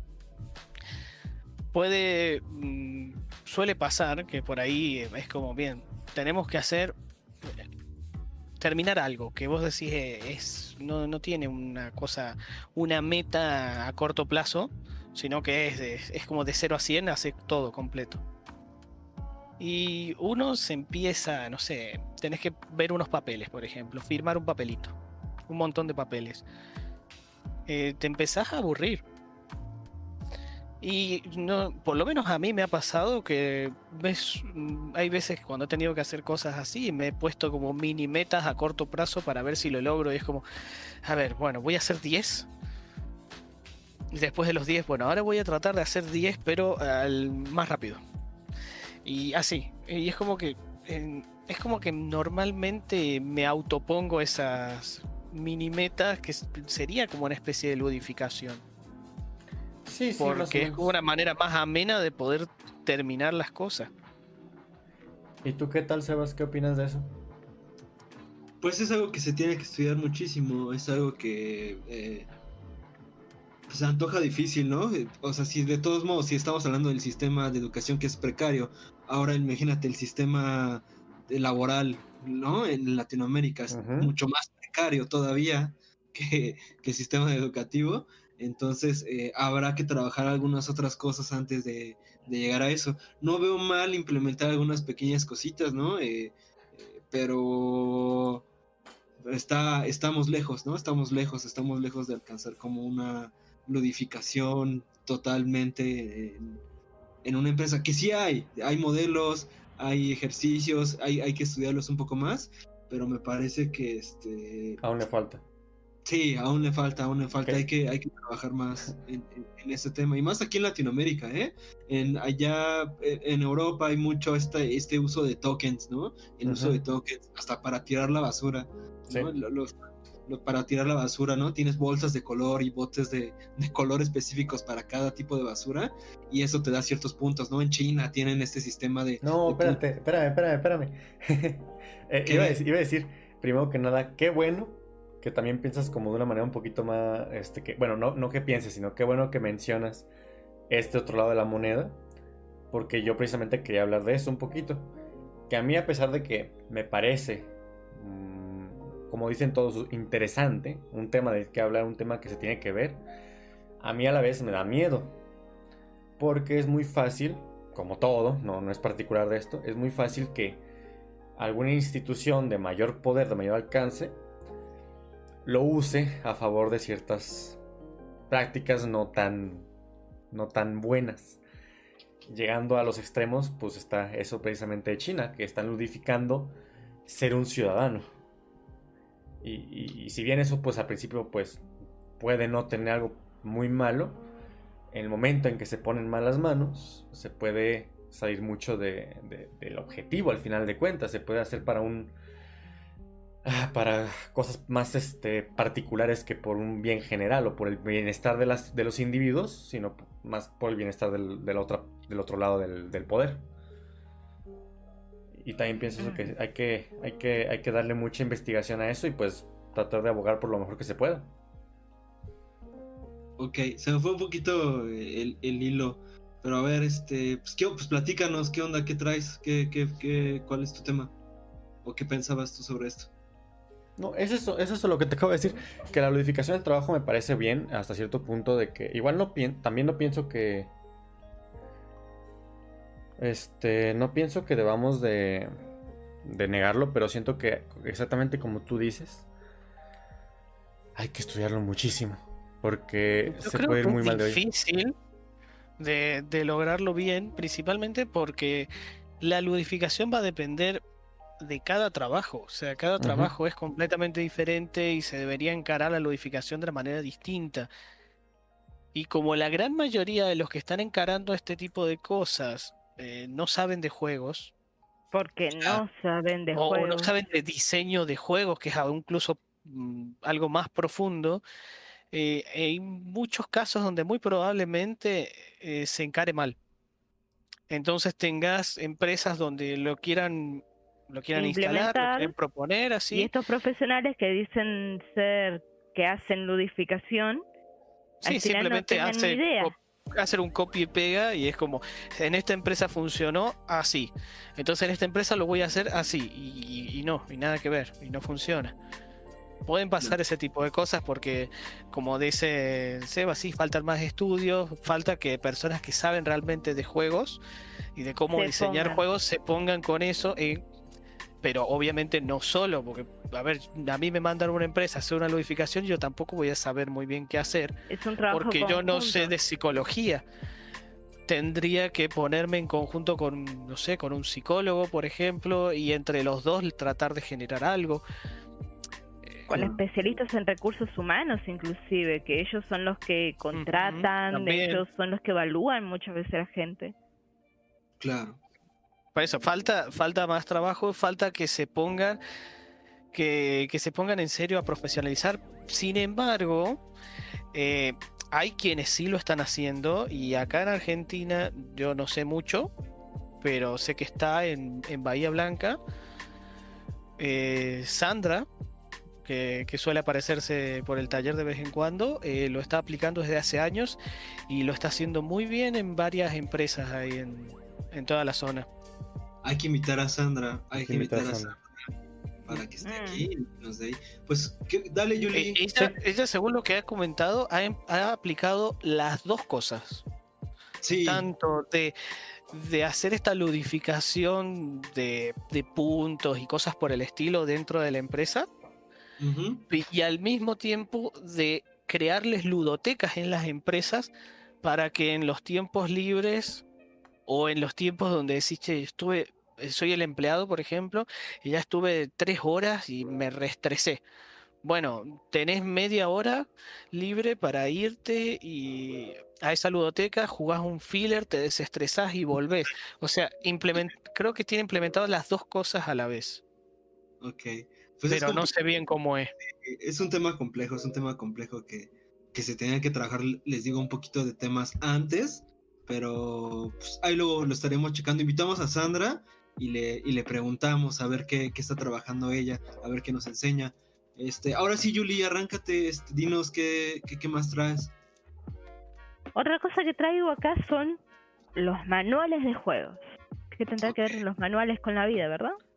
Eh, Pues bastante, porque hay cosas que normalmente están como que todo el mundo las debe de saber. Como que todo el mundo es una regla implícita que todo el mundo lo nace sabiendo pareciera. Por ejemplo, ¿cómo funciona la economía? ¿Cómo hacer para que no se queme el agua del arroz? ¿Cómo hacer para hacer cosas diarias cuando te mudas a vivir solo? cosas por el estilo no nos preparan. O por lo menos yo me encontré que no estaba preparada para ello y la cagué varias veces, se me ha quemado comida, eh, hay cosas que aún no sé hacer o sé hacer mal. Y para mí que debería haber como un mini tutorial o un manual muy detallado de cómo hacer estas cosas. De cómo seguir, eh, de, por ejemplo, cómo trapear bien, cómo limpiar bien cosas que inclusive cómo pagar un impuesto, dónde se tiene que pagar. Antes nunca había pagado un impuesto hasta hace 3, 4 años. claro. Y quién soy, no sé. ¿Cómo hacer plata? Es como la única manera es encontrar un trabajo normal o hay otras maneras. Hoy por hoy, por ejemplo, podemos poner Give me a coffee acá en un link en los directos, lo que sea, y la gente nos puede donar plata. De eso nadie te lo explica, nadie te lo enseña, nadie te dice que puede existir eso, o el OnlyFans, donde pagás por desbloquear publicaciones o por hablar con gente y así. Todas esas cosas que se dan por hechas o se dan por aprendidas, para mí que deberíamos tener, aunque sea un tutorial o algo que nos diga, mira, tenés también esta opción. También tenés, podés seguir por acá. Para mí debería ser algo, aunque sea que tengas, que puedas canjear tres manuales en toda tu vida, no importa, pero esos tres manuales te salvan. Por ejemplo, cómo cocinar para tener una dieta equilibrada lo que necesitas comer diariamente, todas las cosas, los alimentos, todo. Y te da ahí una dieta para vos, el manual. Eso te simplificaría la vida, no tenés que andar pensando, mira, tenés una naranja y tenés un pimiento, o un morrón, o como le digan allá. ¿Qué tiene más vitamina C? El pimiento. El pimiento, ¿no? Sí, pero la mayoría contesta que es la naranja. O sea, tenés cosas por el estilo que es como Bien, ¿y ahora qué hago? ¿Qué como? ¿Qué me hago de comida? ¿Esto es sano? ¿Esto no es sano? ¿Esto funciona? ¿Esto no funciona? Hay un montón de cosas que nosotros no sabemos y que creo que deberíamos aprender. Claro. Una. De hecho, yo, yo también tenía notado eso de que algo que me gustaría que los juegos tuvieran, que la vida tuviera que los juegos sí tienen, es este. que sabes qué hay que hacer en un juego. Al menos de que estés jugando Rimworld. Pero bueno, Sebas. Creo que es el, creo que es el juego de la semana. Sí. es el juego de la semana. Eh, ahora, quiero plantear algo, ver. un algo más filosófico. Dale, dale. ¿Qué pasaría si nacieras con un manual de cómo llevar tu vida? ¿Lo seguirían o no?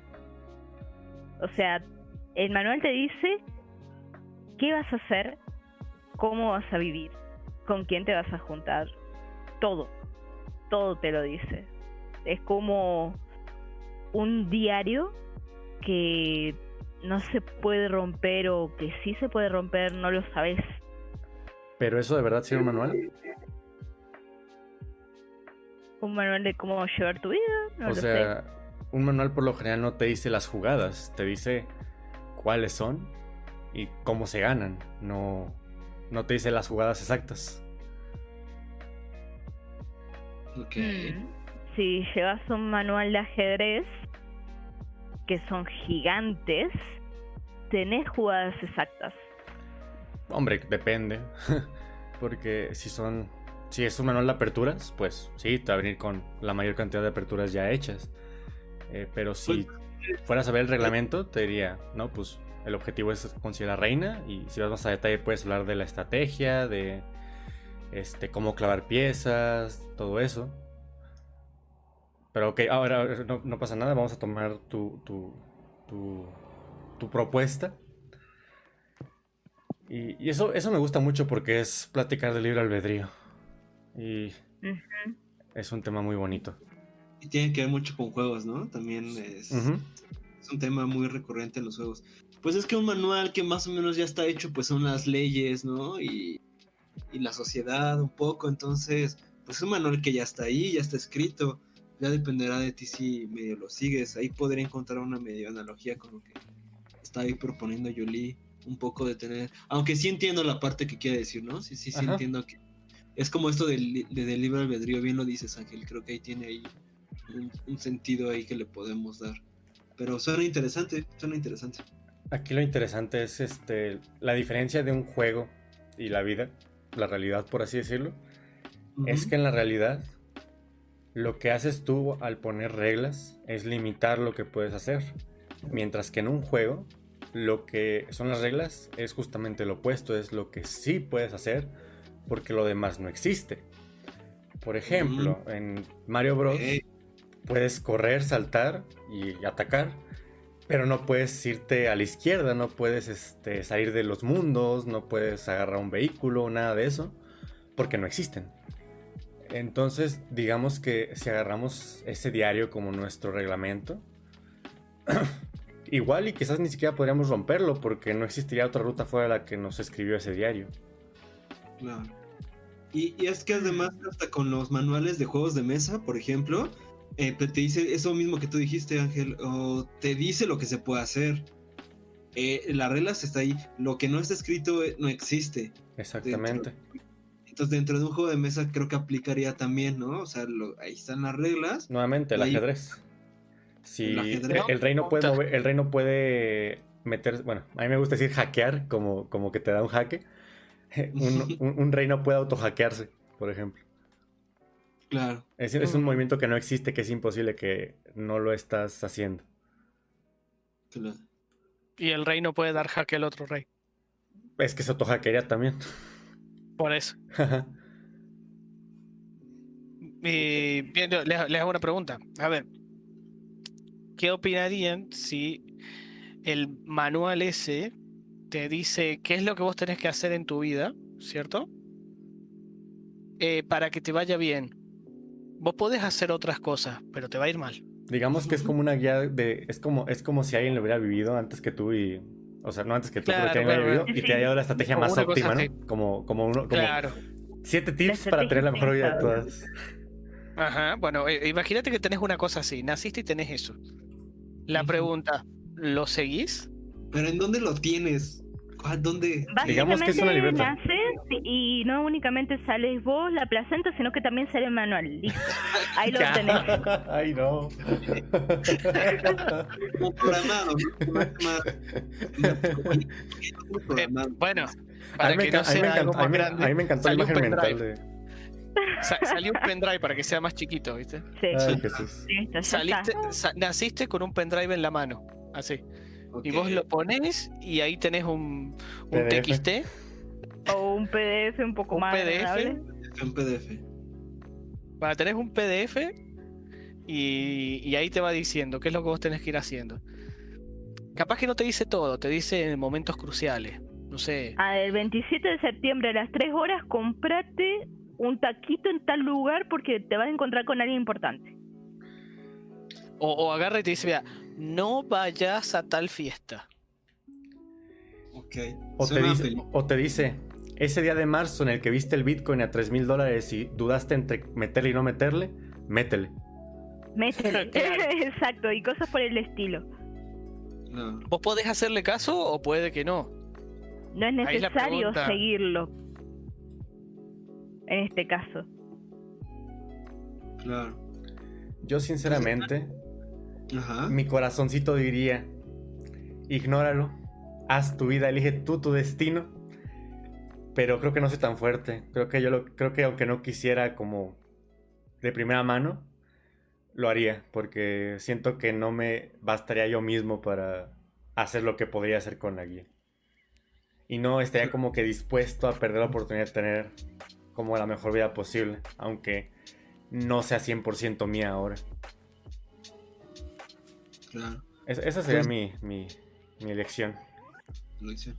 Va, pues este, pues eh, le voy a dar un poquito más de velocidad, al menos en mi interpretación que hice del tema de Julie, que como les comentaba al principio, eh, interpretamos ahí las cosas, que, los, los temas, y yo les quería hablar precisamente, eh, el- no precisamente como de poderes o de habilidades o de qué pasaría si más bien a mí me gustaría sí ver lo que sucede en la realidad, ¿no? Como la vida lodificada, o sea, la consecuencia que podrá llegar a tener o cómo es que funciona. Por ejemplo, eh, a mí me late mucho un concepto que les quiero platicar un, eh, un poco, es eh, lo que el juego que sucede en mi cabeza, ¿no? Lo que pasa en mi cabeza eh, mientras juego. Y creo que eso se me hace una parte muy importante de la, de la vida lodificada. Eh, hace un- una semana más o menos, un poco menos, eh, salió un video de Mark Brown de eh, Game Maker's Toolkit, que es este canal increíble de, diseño de juegos, que si usted no lo sigue, que si usted no lo conoce, es buen momento para que lo, lo empiece a seguir. Es, yo lo considero el mejor, el mejor, así, el mejor canal de diseño de juegos. Y habla un poco del sistema Nemesis. El sistema Nemesis es esta eh, eh, como mecánica de juego que está en estos juegos de Star Wars, diga, de, de nada que ver, eh, Shadow of. Mordor. Si buscas en YouTube Game Maker Toolkit, Ajá, eh, el primer video que sale es el del sistema Nemesis. es el más nuevo, ese, ese, ese es el más, el más reciente. Entonces, este, ¿ya lo, lo viste tú, Rafa? Eh, no, no, no, no, no lo vi. ¿Ya lo viste No conocemos ni siquiera el canal. Uy, la que ahí, se lo- pierden, ¿eh? Está buenísimo. ahí, ahí le, le acabo de cliquear en suscrito. Ah, qué bueno, qué bueno. ¿Tú ya lo viste, Ángel? No he visto el video. Ah, bueno, dale, dale, dale, dale. Eh, pues, me- más o menos se los, o sea, lo quiero hacer, no, no les quiero platicar el video, le quiero hacer una, como retomar algunas cosas, ¿no? Eh, me, me gusta mucho porque el sistema Nemesis hace que un juego cuente historias, ¿no? Pero cómo logra contar historias, que ese es un problema muy grande que tenemos en el diseño de juegos de mesa, aprender a contar también algunas historias a través de las mecánicas, ¿no? Creo que obviamente es más fácil en los videojuegos por, por algunas razones y en los juegos de mesa eh, creo que podemos aprender algunas cosas. Y aquí este se propone como este sistema como una improvisación de teatro, ¿no? Eh, no sé si ubican estos shows de improvisación como de humor, que alguien está en una situación y a ver, lo voy a tratar de intentar ahorita. Entonces, este, estamos en una situación y le digo, eh, Rafa Saki, un auto te acaba de atropellar de color rojo. ¿Qué pasa? Ya Rafa Saki, Eh, no sé, me duele. No funcionó, no funcionó. Son estos programas en los que eh, eh, están varias personas y una persona propone una situación y la otra persona tiene que aceptarlo sí o sí y a partir de eso se va generando la historia. Entonces, por ejemplo, si yo te decía, un, un carro me atropelló y a Rafasaki contaba, ah, pues el carro rojo lo abollé y eso hizo que la persona que manejaba se ca- y así se va armando la historia, pero siempre, siempre aceptando lo que dice la última persona. Entonces, eso es como improvis- improvisación de teatro, ¿no? La, la forma de improvisación. Y esto mismo pasa en el sistema Nemesis. El personaje hace algo, tú como jugador haces algo, y el juego sí o sí lo adapta a su sistema de juego, ¿no? Lo adapta como su forma narrativa. Y entonces ahí viene el, el- lo chido del juego, ¿no? Eh, normalmente eh, la muerte en un juego es un error no canónico. ¿no? Normalmente en el Mario Bros. si tú te mueres, como que no pasó nada, como que hicimos que no pasó nada y inicia otra vez tu vida. Y aquí en Shadow of Mordor sí tiene una consecuencia la muerte, ¿no? De, de hecho tiene como que es un personaje que está atrapado entre la vida y la muerte, entonces puedes resucitar. Entonces se presta mucho a las venganzas. Entonces el sistema se va armando de una forma que en vez de ser como árbol de decisiones, son como bloques eh, narrativos. Eh, y la historia, lo que les decía que el juego que sucede en mi cabeza es que normalmente nosotros somos como humanos buenos para rellenar patrones. No sé si ustedes han visto algún texto que, no tiene algunas letras y nosotros somos perfectamente capaces de leerlo, ¿no? Porque el cerebro es como que bueno mm, rellenando cabos. Entonces mucho hace este juego, ¿no? Que te da pequeñas pistas, pequeñas cachos de narrativa y a partir de todo el sistema tú te creas el juego. Y lo mismo pues, sucede obviamente en Kenshi, ¿no? En, supongo que lo mismo sucede en Stardew Valley con muchas cosas, eh, en, en Rimworld, en Football Manager sucede muchísimo, ¿no? Porque realmente lo que estamos viendo son símbolos, números, letras, y todo el juego sucede en mi cabeza. Entonces, En tú le- ajá. En Rimworld también. ¿Qué? ¿Iban a decir algo? Eh, No, que bueno, creo que ahí Rafa está. Yo, yo no he dicho Intentando. nada. creo que fue ahí al ángel, Ah, pero Eh, Ángel. Ángel dijo algo. no, nomás quería decir que en el Ringworld, porque pues se ha estado mencionando en todo el stream, pues que no falta en este también. En el Rimworld Ah. también, sí, también llega a pasar, ¿no? Eh, si, si se te congela a ti algún miembro, ¿no? De, de- de- está la, la helada, y si se te congela a ti el pie, eh, pues tú ya te vas generando pues, tus, tus historias, ¿no? Y en el, suce- en el juego sucede una acción, un verbo, por así decirlo, pero al final tú te cuentas la propia historia, ¿no? Tú, tú haces tus propias eh, conexiones.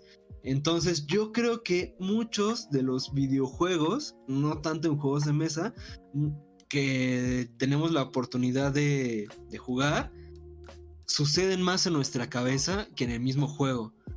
No sé si me estoy dando a entender. ¿Cómo ven? ¿Cómo ven esta, esta, esta, esta postura?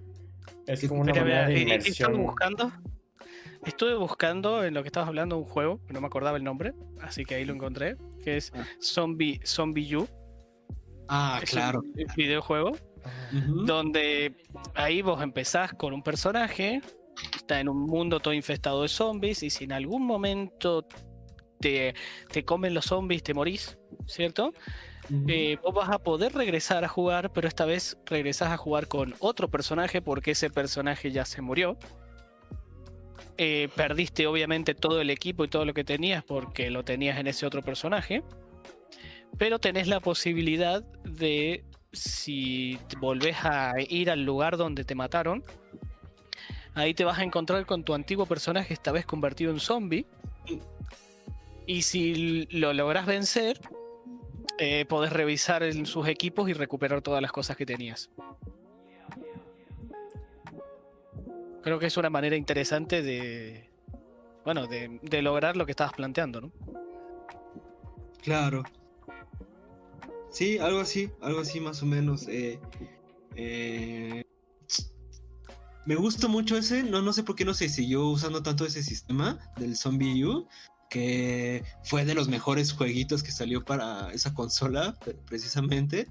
Y, ese sistema está demasiado chido, ¿no? De poder rescatar tu juego. Por ahí, eh, State of Decay también medio lo utiliza. Si te llegas a morir por mordedura de zombie, te conviertes en zombie también y tienes que ir a rescatar a tu compañero. Entonces, pero más que nada yo me refería, a- como para la pregunta ya para cerrar como mi, intervención un poco, es eh, ¿qué opinan esto de que los juegos suceden más en tu cabeza que de lo que estás jugando?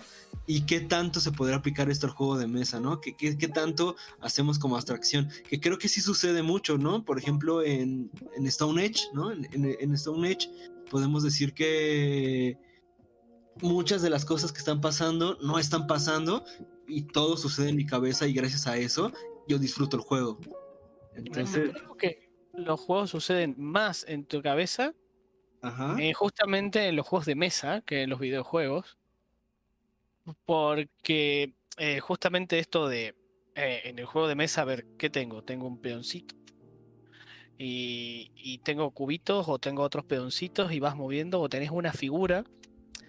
Como por ejemplo, te puedo decir em, en el Leyendas de Andor. Vos tenés un tablero que es todo el mapa, vos tenés una figura que es tu personaje y te podés llegar a cruzar con otras figuras que son monstruos, a los cuales vos te acercás y le podés atacar. Bien, eh, ¿cómo es el ataque? Todo eso puede eh, todo eso te lo imaginas en tu cabeza, porque ahí solo tenés dos figuras, una al lado del otro y tiraste un dado. No hubo más que eso. Sin embargo, en tu cabeza puedes llegar a imaginarte a tu personaje corriendo por el todo por el terreno, atacando, ya sea con la espada o con el arco al otro al otro bicho. Eh, podés imaginarlo de una manera distinta. En cambio, en un videojuego, en especial si lo llegas a tener un videojuego que sea visual, eh, lo estás viendo. Entonces, no, no sé, no, no veo mucho de imaginación más que lo mismo que estás viendo. No sé si estás jugando a algo así como. Qué sé yo. Ah, no sé, un Assassin's Creed. Este, vos ves a tu personaje corriendo, saltando entre paredes y saltándole al enemigo y haciéndolo, matándolo con, eh, bueno, el arma esa que no me acuerdo cómo se llama que tenía abajo en el brazo. La hoja oculta. Lo viste. E- Es, lo viste. Entonces, vos viste toda la escena, cómo corriste de un lado a otro, cómo saltaste. Eh, en cambio, si luego de jugarte a eso del Assassin's Creed, después vas y jugás a un juego similar de mesa donde tenés edificios y cosas y vos te vas moviendo, vas moviendo tu personaje por distintos eh, edificios y moves al lado de un enemigo y lo mataste. Bien. Eh, ¿Cómo? Y ahí te podés imaginar todo el- más o menos una situación quizás similar a la que viste en el Assassin's Creed. Pero Claro. acá la estás imaginando, esta sí o sí está pasando en tu cabeza. Claro, claro. ¿Y tú, Yuli, qué opinas? ¿Qué más? ¿Qué se te ocurre? Yo estaba pensando específicamente en un juego que Ajá. me hizo recordar mucho a cómo trabaja nuestra cabeza más que otros sentidos en el cuando, cuando estás jugando Y es The Mind. ¿Alguna vez lo jugaron? Sí, el de cartas, ¿no? El de cartas, sí, sí. Ese donde sos un bichito y tenés que ir colocando cartas en cierto orden, no me acuerdo bien cómo era. Pero no puedes hablar con nadie. La primera vez que me lo plantearon dije, ¿esto funciona? Porque, o sea, no te planteas que algo así pueda a- llegar a funcionar. No te lo planteas. Lo miramos así con Rafa y es como, ¿esto funciona en serio?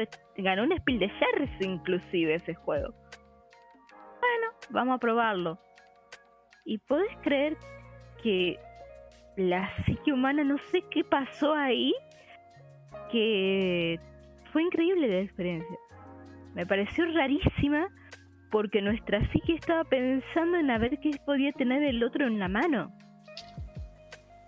A ver cómo se ponían las cartas, a ver cómo se jugaba, cuándo se jugaba. Dejabas que el tiempo pasara y el otro seguía sin jugar nada. Decías, tengo que jugar yo o el otro tiene número más alto apenas que el mío y así. O sea, la psiquis ahí es el motor del juego. Si no tuviéramos la inventiva en nuestra cabeza de pensar en algo tan abstracto como números y a ver qué va a hacer el otro, ese juego no podría funcionar. Así que creo que hay un buen ejemplo de cómo a comparación de los videojuegos, los juegos de mesa utilizan más esta parte mental del ser humano de imaginarse las cosas. O por ejemplo los juegos de rol. ¿Por qué es entretenido un juego de rol? ¿Estás roleando dados haciendo que un personaje haga algo?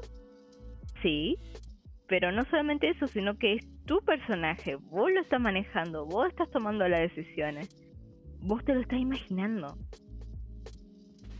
No únicamente el máster que se imaginó la historia se estaba divirtiendo mientras la creaba, sino que vos en el momento de que empezaste a interactuar, ya tenías un concepto de cómo se veía tu personaje, cómo se veía el resto.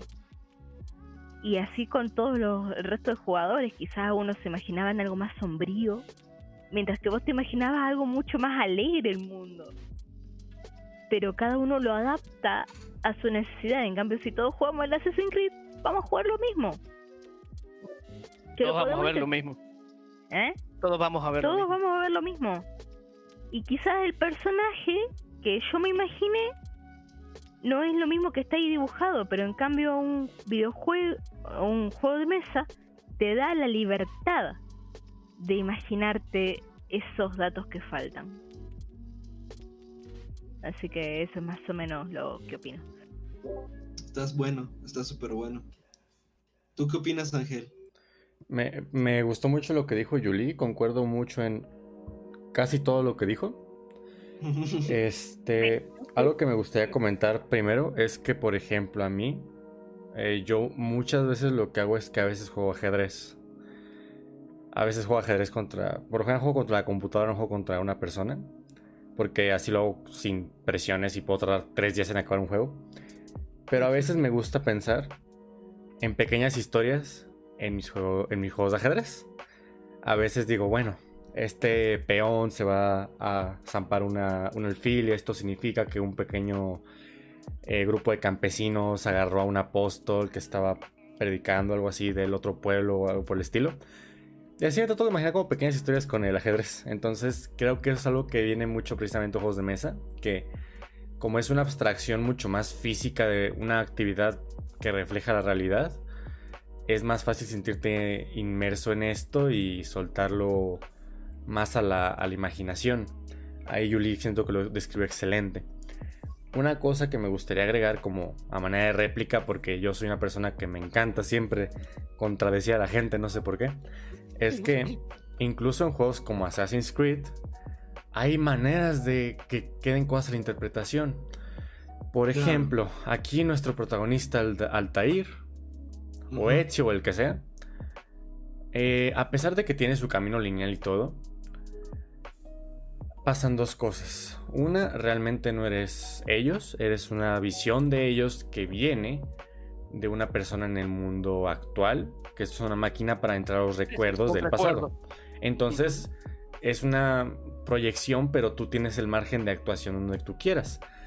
Por ejemplo, aquí qué pasa. Eh, yo hace mucho vi que hay gente que interpreta personajes iguales de manera distinta. Por ejemplo, aquí en el caso de, Altair, ¿qué pasa? Hay gente que no le importa mucho que simplemente se quedan, por ejemplo, cuando les sale un personaje, los ignoran y empiezan a caminar por los escenarios para verlos o lo que tú quieras. Y eso es como la interpretación de su del, del, mismo personaje para ellos. Una persona que, pues en lugar de estar concentrado en el audio o en ver a la persona que le habla, está volteando a ver la, arquitectura algo por el estilo. Está apreciando el, el lugar en el que está ubicado. El uno de los diseñadores, creo, aquí también estoy parafraseando mucho, pero sé que hubo un testimonio de una persona medio importante en la industria que decía que cuando él juega con Altair siempre le da la espalda a la gente con la que habla, porque está interpretando al personaje y para él su versión de Altair no mira a las personas cuando les habla, porque es como para mantener su manera onírica de ser y cosas por el estilo. Y así con mucho, también por ejemplo, en juegos donde usas sus avatares, pues se queda mucho la interpretación de cómo maneja la situación, a pesar de que no se refleje 100% en las... En, el escenario también eso se interpreta mucho a como tú lo quieras sacar. Eh, por ejemplo, este, en juegos más un poquito más sencillos, así, así pasas con ese tipo de cosas. Salen eventos orgánicos que de repente varias, gente, varias gentes los pueden ver de manera diferente, a pesar de que sea lo mismo. Porque no están 100% fijas en piedra, pues.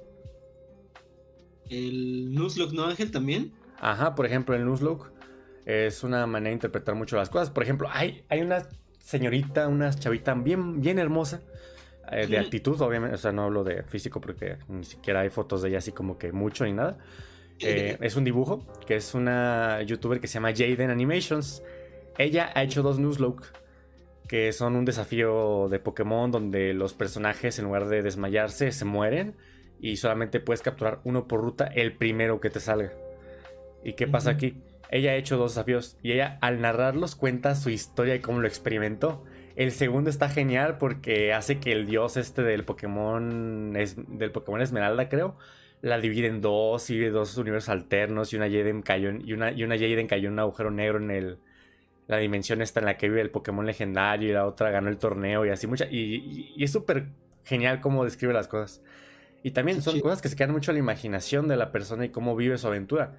Pero claro, en Pokémon es más sencillo porque es un entorno mucho más abstracto. Aquí tu personaje no habla, no, no tiene animaciones muy complejas. Las acciones son muy sencillas, arriba, abajo, izquierda, derecha, interactuar. Entonces, como que es más fácil meterte en ese lugar porque, nuevamente, como dijo Sebas al principio, uno rellena espacios y trata de siempre hallar todo sentido. Ya se ha demostrado que si tú ves dos figuras moviéndose en un plano de manera totalmente aleatoria y sin ningún sentido, le vas a formar una pequeña historia en tu cabeza. Si tú ves dos motas de polvo moviéndose en el aire, chocando entre ellas o algo así, puede que imagines una pelea o algo así. Y nada, eso, eso quería comentar. Julie, estás excelente, me encantó lo que dijiste, pero sí, los viejos tienen mucha interpretación aún así. Solo que no es tan novia. Eh, sí, igual creo que el punto era no es de, si podés interpretar o no, sino de si lo podés imaginar o simplemente lo estás viendo. Claro, entiendo.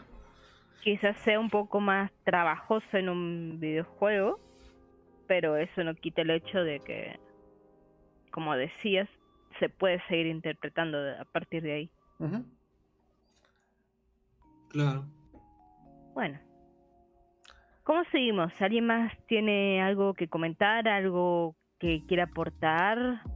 Eh, sección Googlelo puede tener lugar en este momento, así que si quieren aportar algo. bueno, pues, eh, para googleenlo, uh, googleen Ringboard. Sí, es lo que llevamos. Eh, eh, la, sección de Google lo lleva todo el stream es Ringworld. Sí, ¿será?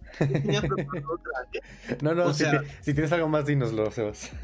sí, obviamente, pues, sí, goleen Ringworld. ¿O no? Pero ya saben que siempre que trato de darles el eh, es para un juego visual normalmente que tiene algo muy... Pues sí, muy visual. Hoy que creen, me lo borraron. ¿O no? Me lo borraron, me lo borraron. Pero a ver, deja ver si, si lo tengo por acá. Mientras, pues sí, les, o sea, el Rimboard está bueno eh, para googlearlo porque lo visual también es algo. Eh, uf, güey, no lo voy a encontrar. ¿Qué voy a hacer? Eh, yo tengo una cosa para la sección Googlelo. A ver, sí, lo que yo.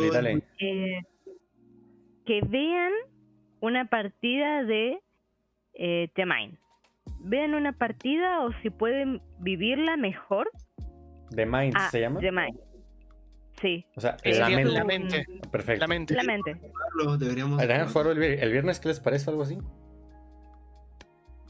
Sí. Eh, la gracia es que tenés que estar en vivo y en directo, sino parte de la gracia está en ver al otro. Ah, pues sí, cierto, es muy social. es muy, muy social. Por eso es como o ver una partida en internet donde podés ver lo que está ocurriendo entre todos los participantes. No nada de Tabletopia ni cosas por el estilo Tabletop Simulator, sino una partida en vivo o vos tener la oportunidad de hacer una partida en vivo, de vivir una partida en vivo. Si pueden hacerlo, háganlo porque es un juego que en verdad eh, me replanteó las bases de lo que era un juego porque es como... Es tan loco, es tan raro que no, no me lo puedo explicar. Claro. Y ahí les puedo decir que interviene muchísimo la ludificación que hace nuestra cabeza con las cosas. Si no, no funcionaría. Wow. pues, pues ya un, juego que tengo muchas ganas en un futuro. Ya este. Es un juego barato. Sí, es un juego barato. Excelente. de cartas. Este, eh, Son creo que 100, 100 cartas o... 100 o 101 cartas. No, son más, porque tienen los dos masitos al lado. Ah, deben ser unas 120 cartas. 120, sí. Y es barato. Más. o menos.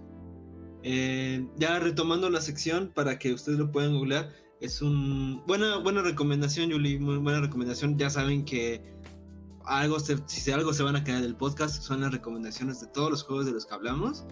Eh, yo meto la mano al fuego por todos los que estamos aquí, de que los que le vamos a recomendar son juegos bien chidos. Hasta de repente hay los que recomiende Diego de la Rosa, también hay, se saca unas joyitas interesantes. Que, probablemente igual la próxima semana nos va a estar acompañando un ratito a, platicarnos sobre un cómic o sobre una película. Ahí le estaremos dando la, bienvenida al buen Diego. Eh, ah, el juego que les quería comentar es Absolute Drive. Absolute Drive. Es un buen ahora para que lo googleen. Eh, no es que también esté. A mí no me encantan para nada los juegos de carros, ¿no? Y ya es la segunda vez que en el Google, en el Googlealo hay un juego de carro. Pero se me hace bien padre cómo a esta misma idea del juego de carreras o el juego de común de carros, pues se le da la vuelta con estas, estas mecánicas de juego. Entonces, Absolute, eh, Absolute Drive. Eh, es, Absolute Drift de, de, derrape, no, de, no de manejar. No, no, no, no, no es Drive, es Drift. Ajá, ajá. Absolute Drift es pues sacado de la mente de los creadores de Reto Tokio, de Rápido y Furioso Reto Tokio. Aquí viene este, este título que tiene una estética, pues si lo ven, um, ciertamente minimalista, ¿no? Ciertamente con pocos colores, eh, figuras muy concretas.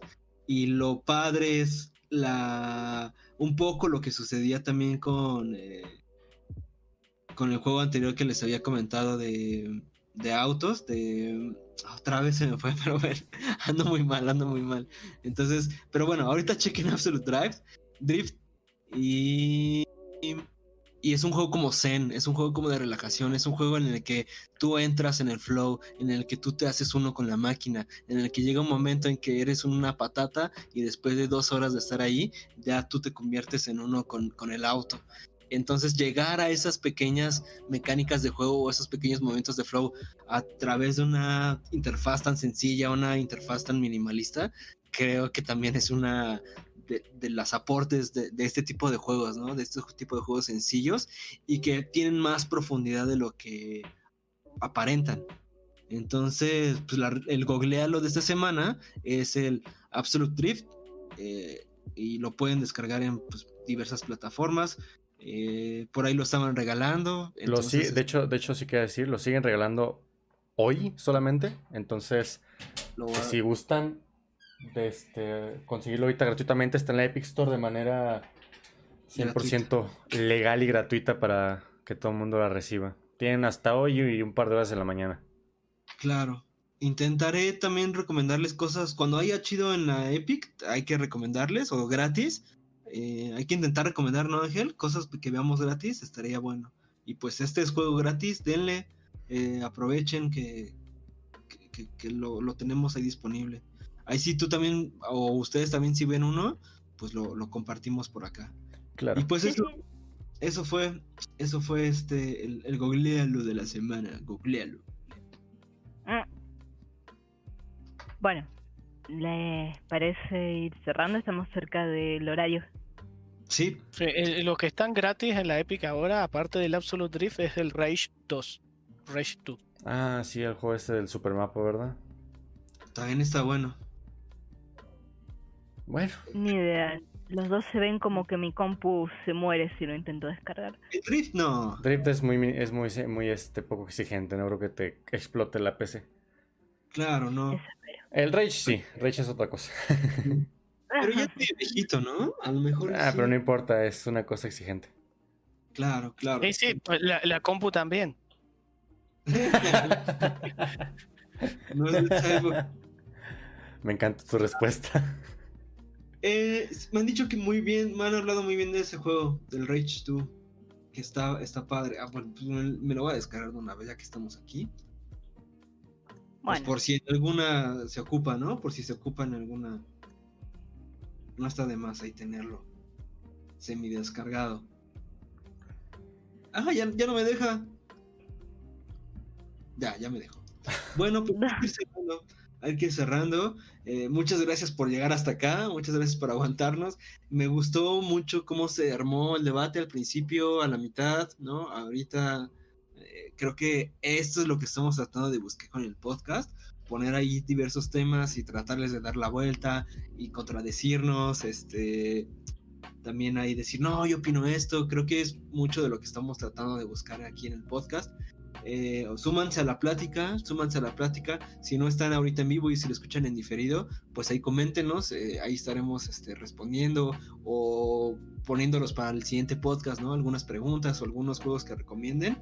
Este, estaría increíble también que nos estén comentando y no, no duden también en suscribirse y seguirnos en todos, en donde nos escuchen. Ahí usted de- de- dele seguir, corazón, follow, lo que, lo que toque en su momento. Y pues me despido, yo, yo me despido. eh, paso el micrófono. bueno, nos veremos en la próxima ocasión. Anda a saber qué tema le toca, pero Rafa, te tenés que ¿Sabe, hacer cargo. ¿Se sabe que Rafa? ¿O, o todavía no? Mm, No, todavía estoy en duda. Tengo Ok. una i- un tema de como para sugerirles, pero por ahí quizás cambie de opinión, no sé. Aún es- tema sorpresa entonces. Sí, el Tema tema, el sorpresa. tema sigue siendo sorpresa por la siguiente semana. Y pues nada, aquí concluimos. Ya llegando a las dos horitas. Espero les haya gustado. Y pues hasta Pero luego, mi- hasta la próxima semanita. Falta un minuto, Ángel, falta un minuto. Tenemos que hacer tiempo un minuto. Ah, bueno, este. Las nueve, nueve, tenemos que hacer un tiempo de un, mi- un minuto de un tiempo A ver, platicando cá- cántate algo. sobre cualquier cosa. No, pues nada, que estén al pendiente de sistemas lúdicos, que estén al pendiente de los talleres. Eh, eh, van a empezar a salir noticias sobre los talleres, entonces pues estén al pendientes. Se va a hacer más semanalmente y más estable también los testeos. Eh, Así vienen- que si Los bonitos jueves del tenés testeo. algún juego por ahí.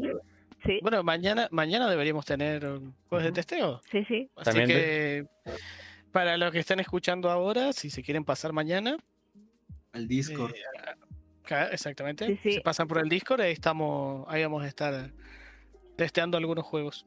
También les recordamos que el podcast lo pueden encontrar en Spotify, en Google Podcast y en demás plataformas de audio que realmente su nombre no conozco. Casi todas, casi todas. Eh, Y que los viernes también por lo general jugamos algo aquí en Twitch. ah, se sí. puede. Sí, los viernes también tenemos juego en Twitch. Eh, estamos ahorita dándole al For the King. Vamos a aventarnos una partida más, a ver hasta dónde llegamos. Eh, también creo que es un juego que no tiene final de alguna forma, pero a ver si lo podemos llegar a, a conseguir. Este, y ahora sí ya pasó el minuto. Ahora sí nos podemos ir retirando de esta plataforma, de este cuarto, y que tengan una muy, muy buena noche. Hasta luego, se Nos cuidan. vemos. Nos vemos la siguiente Nos semana. Bye.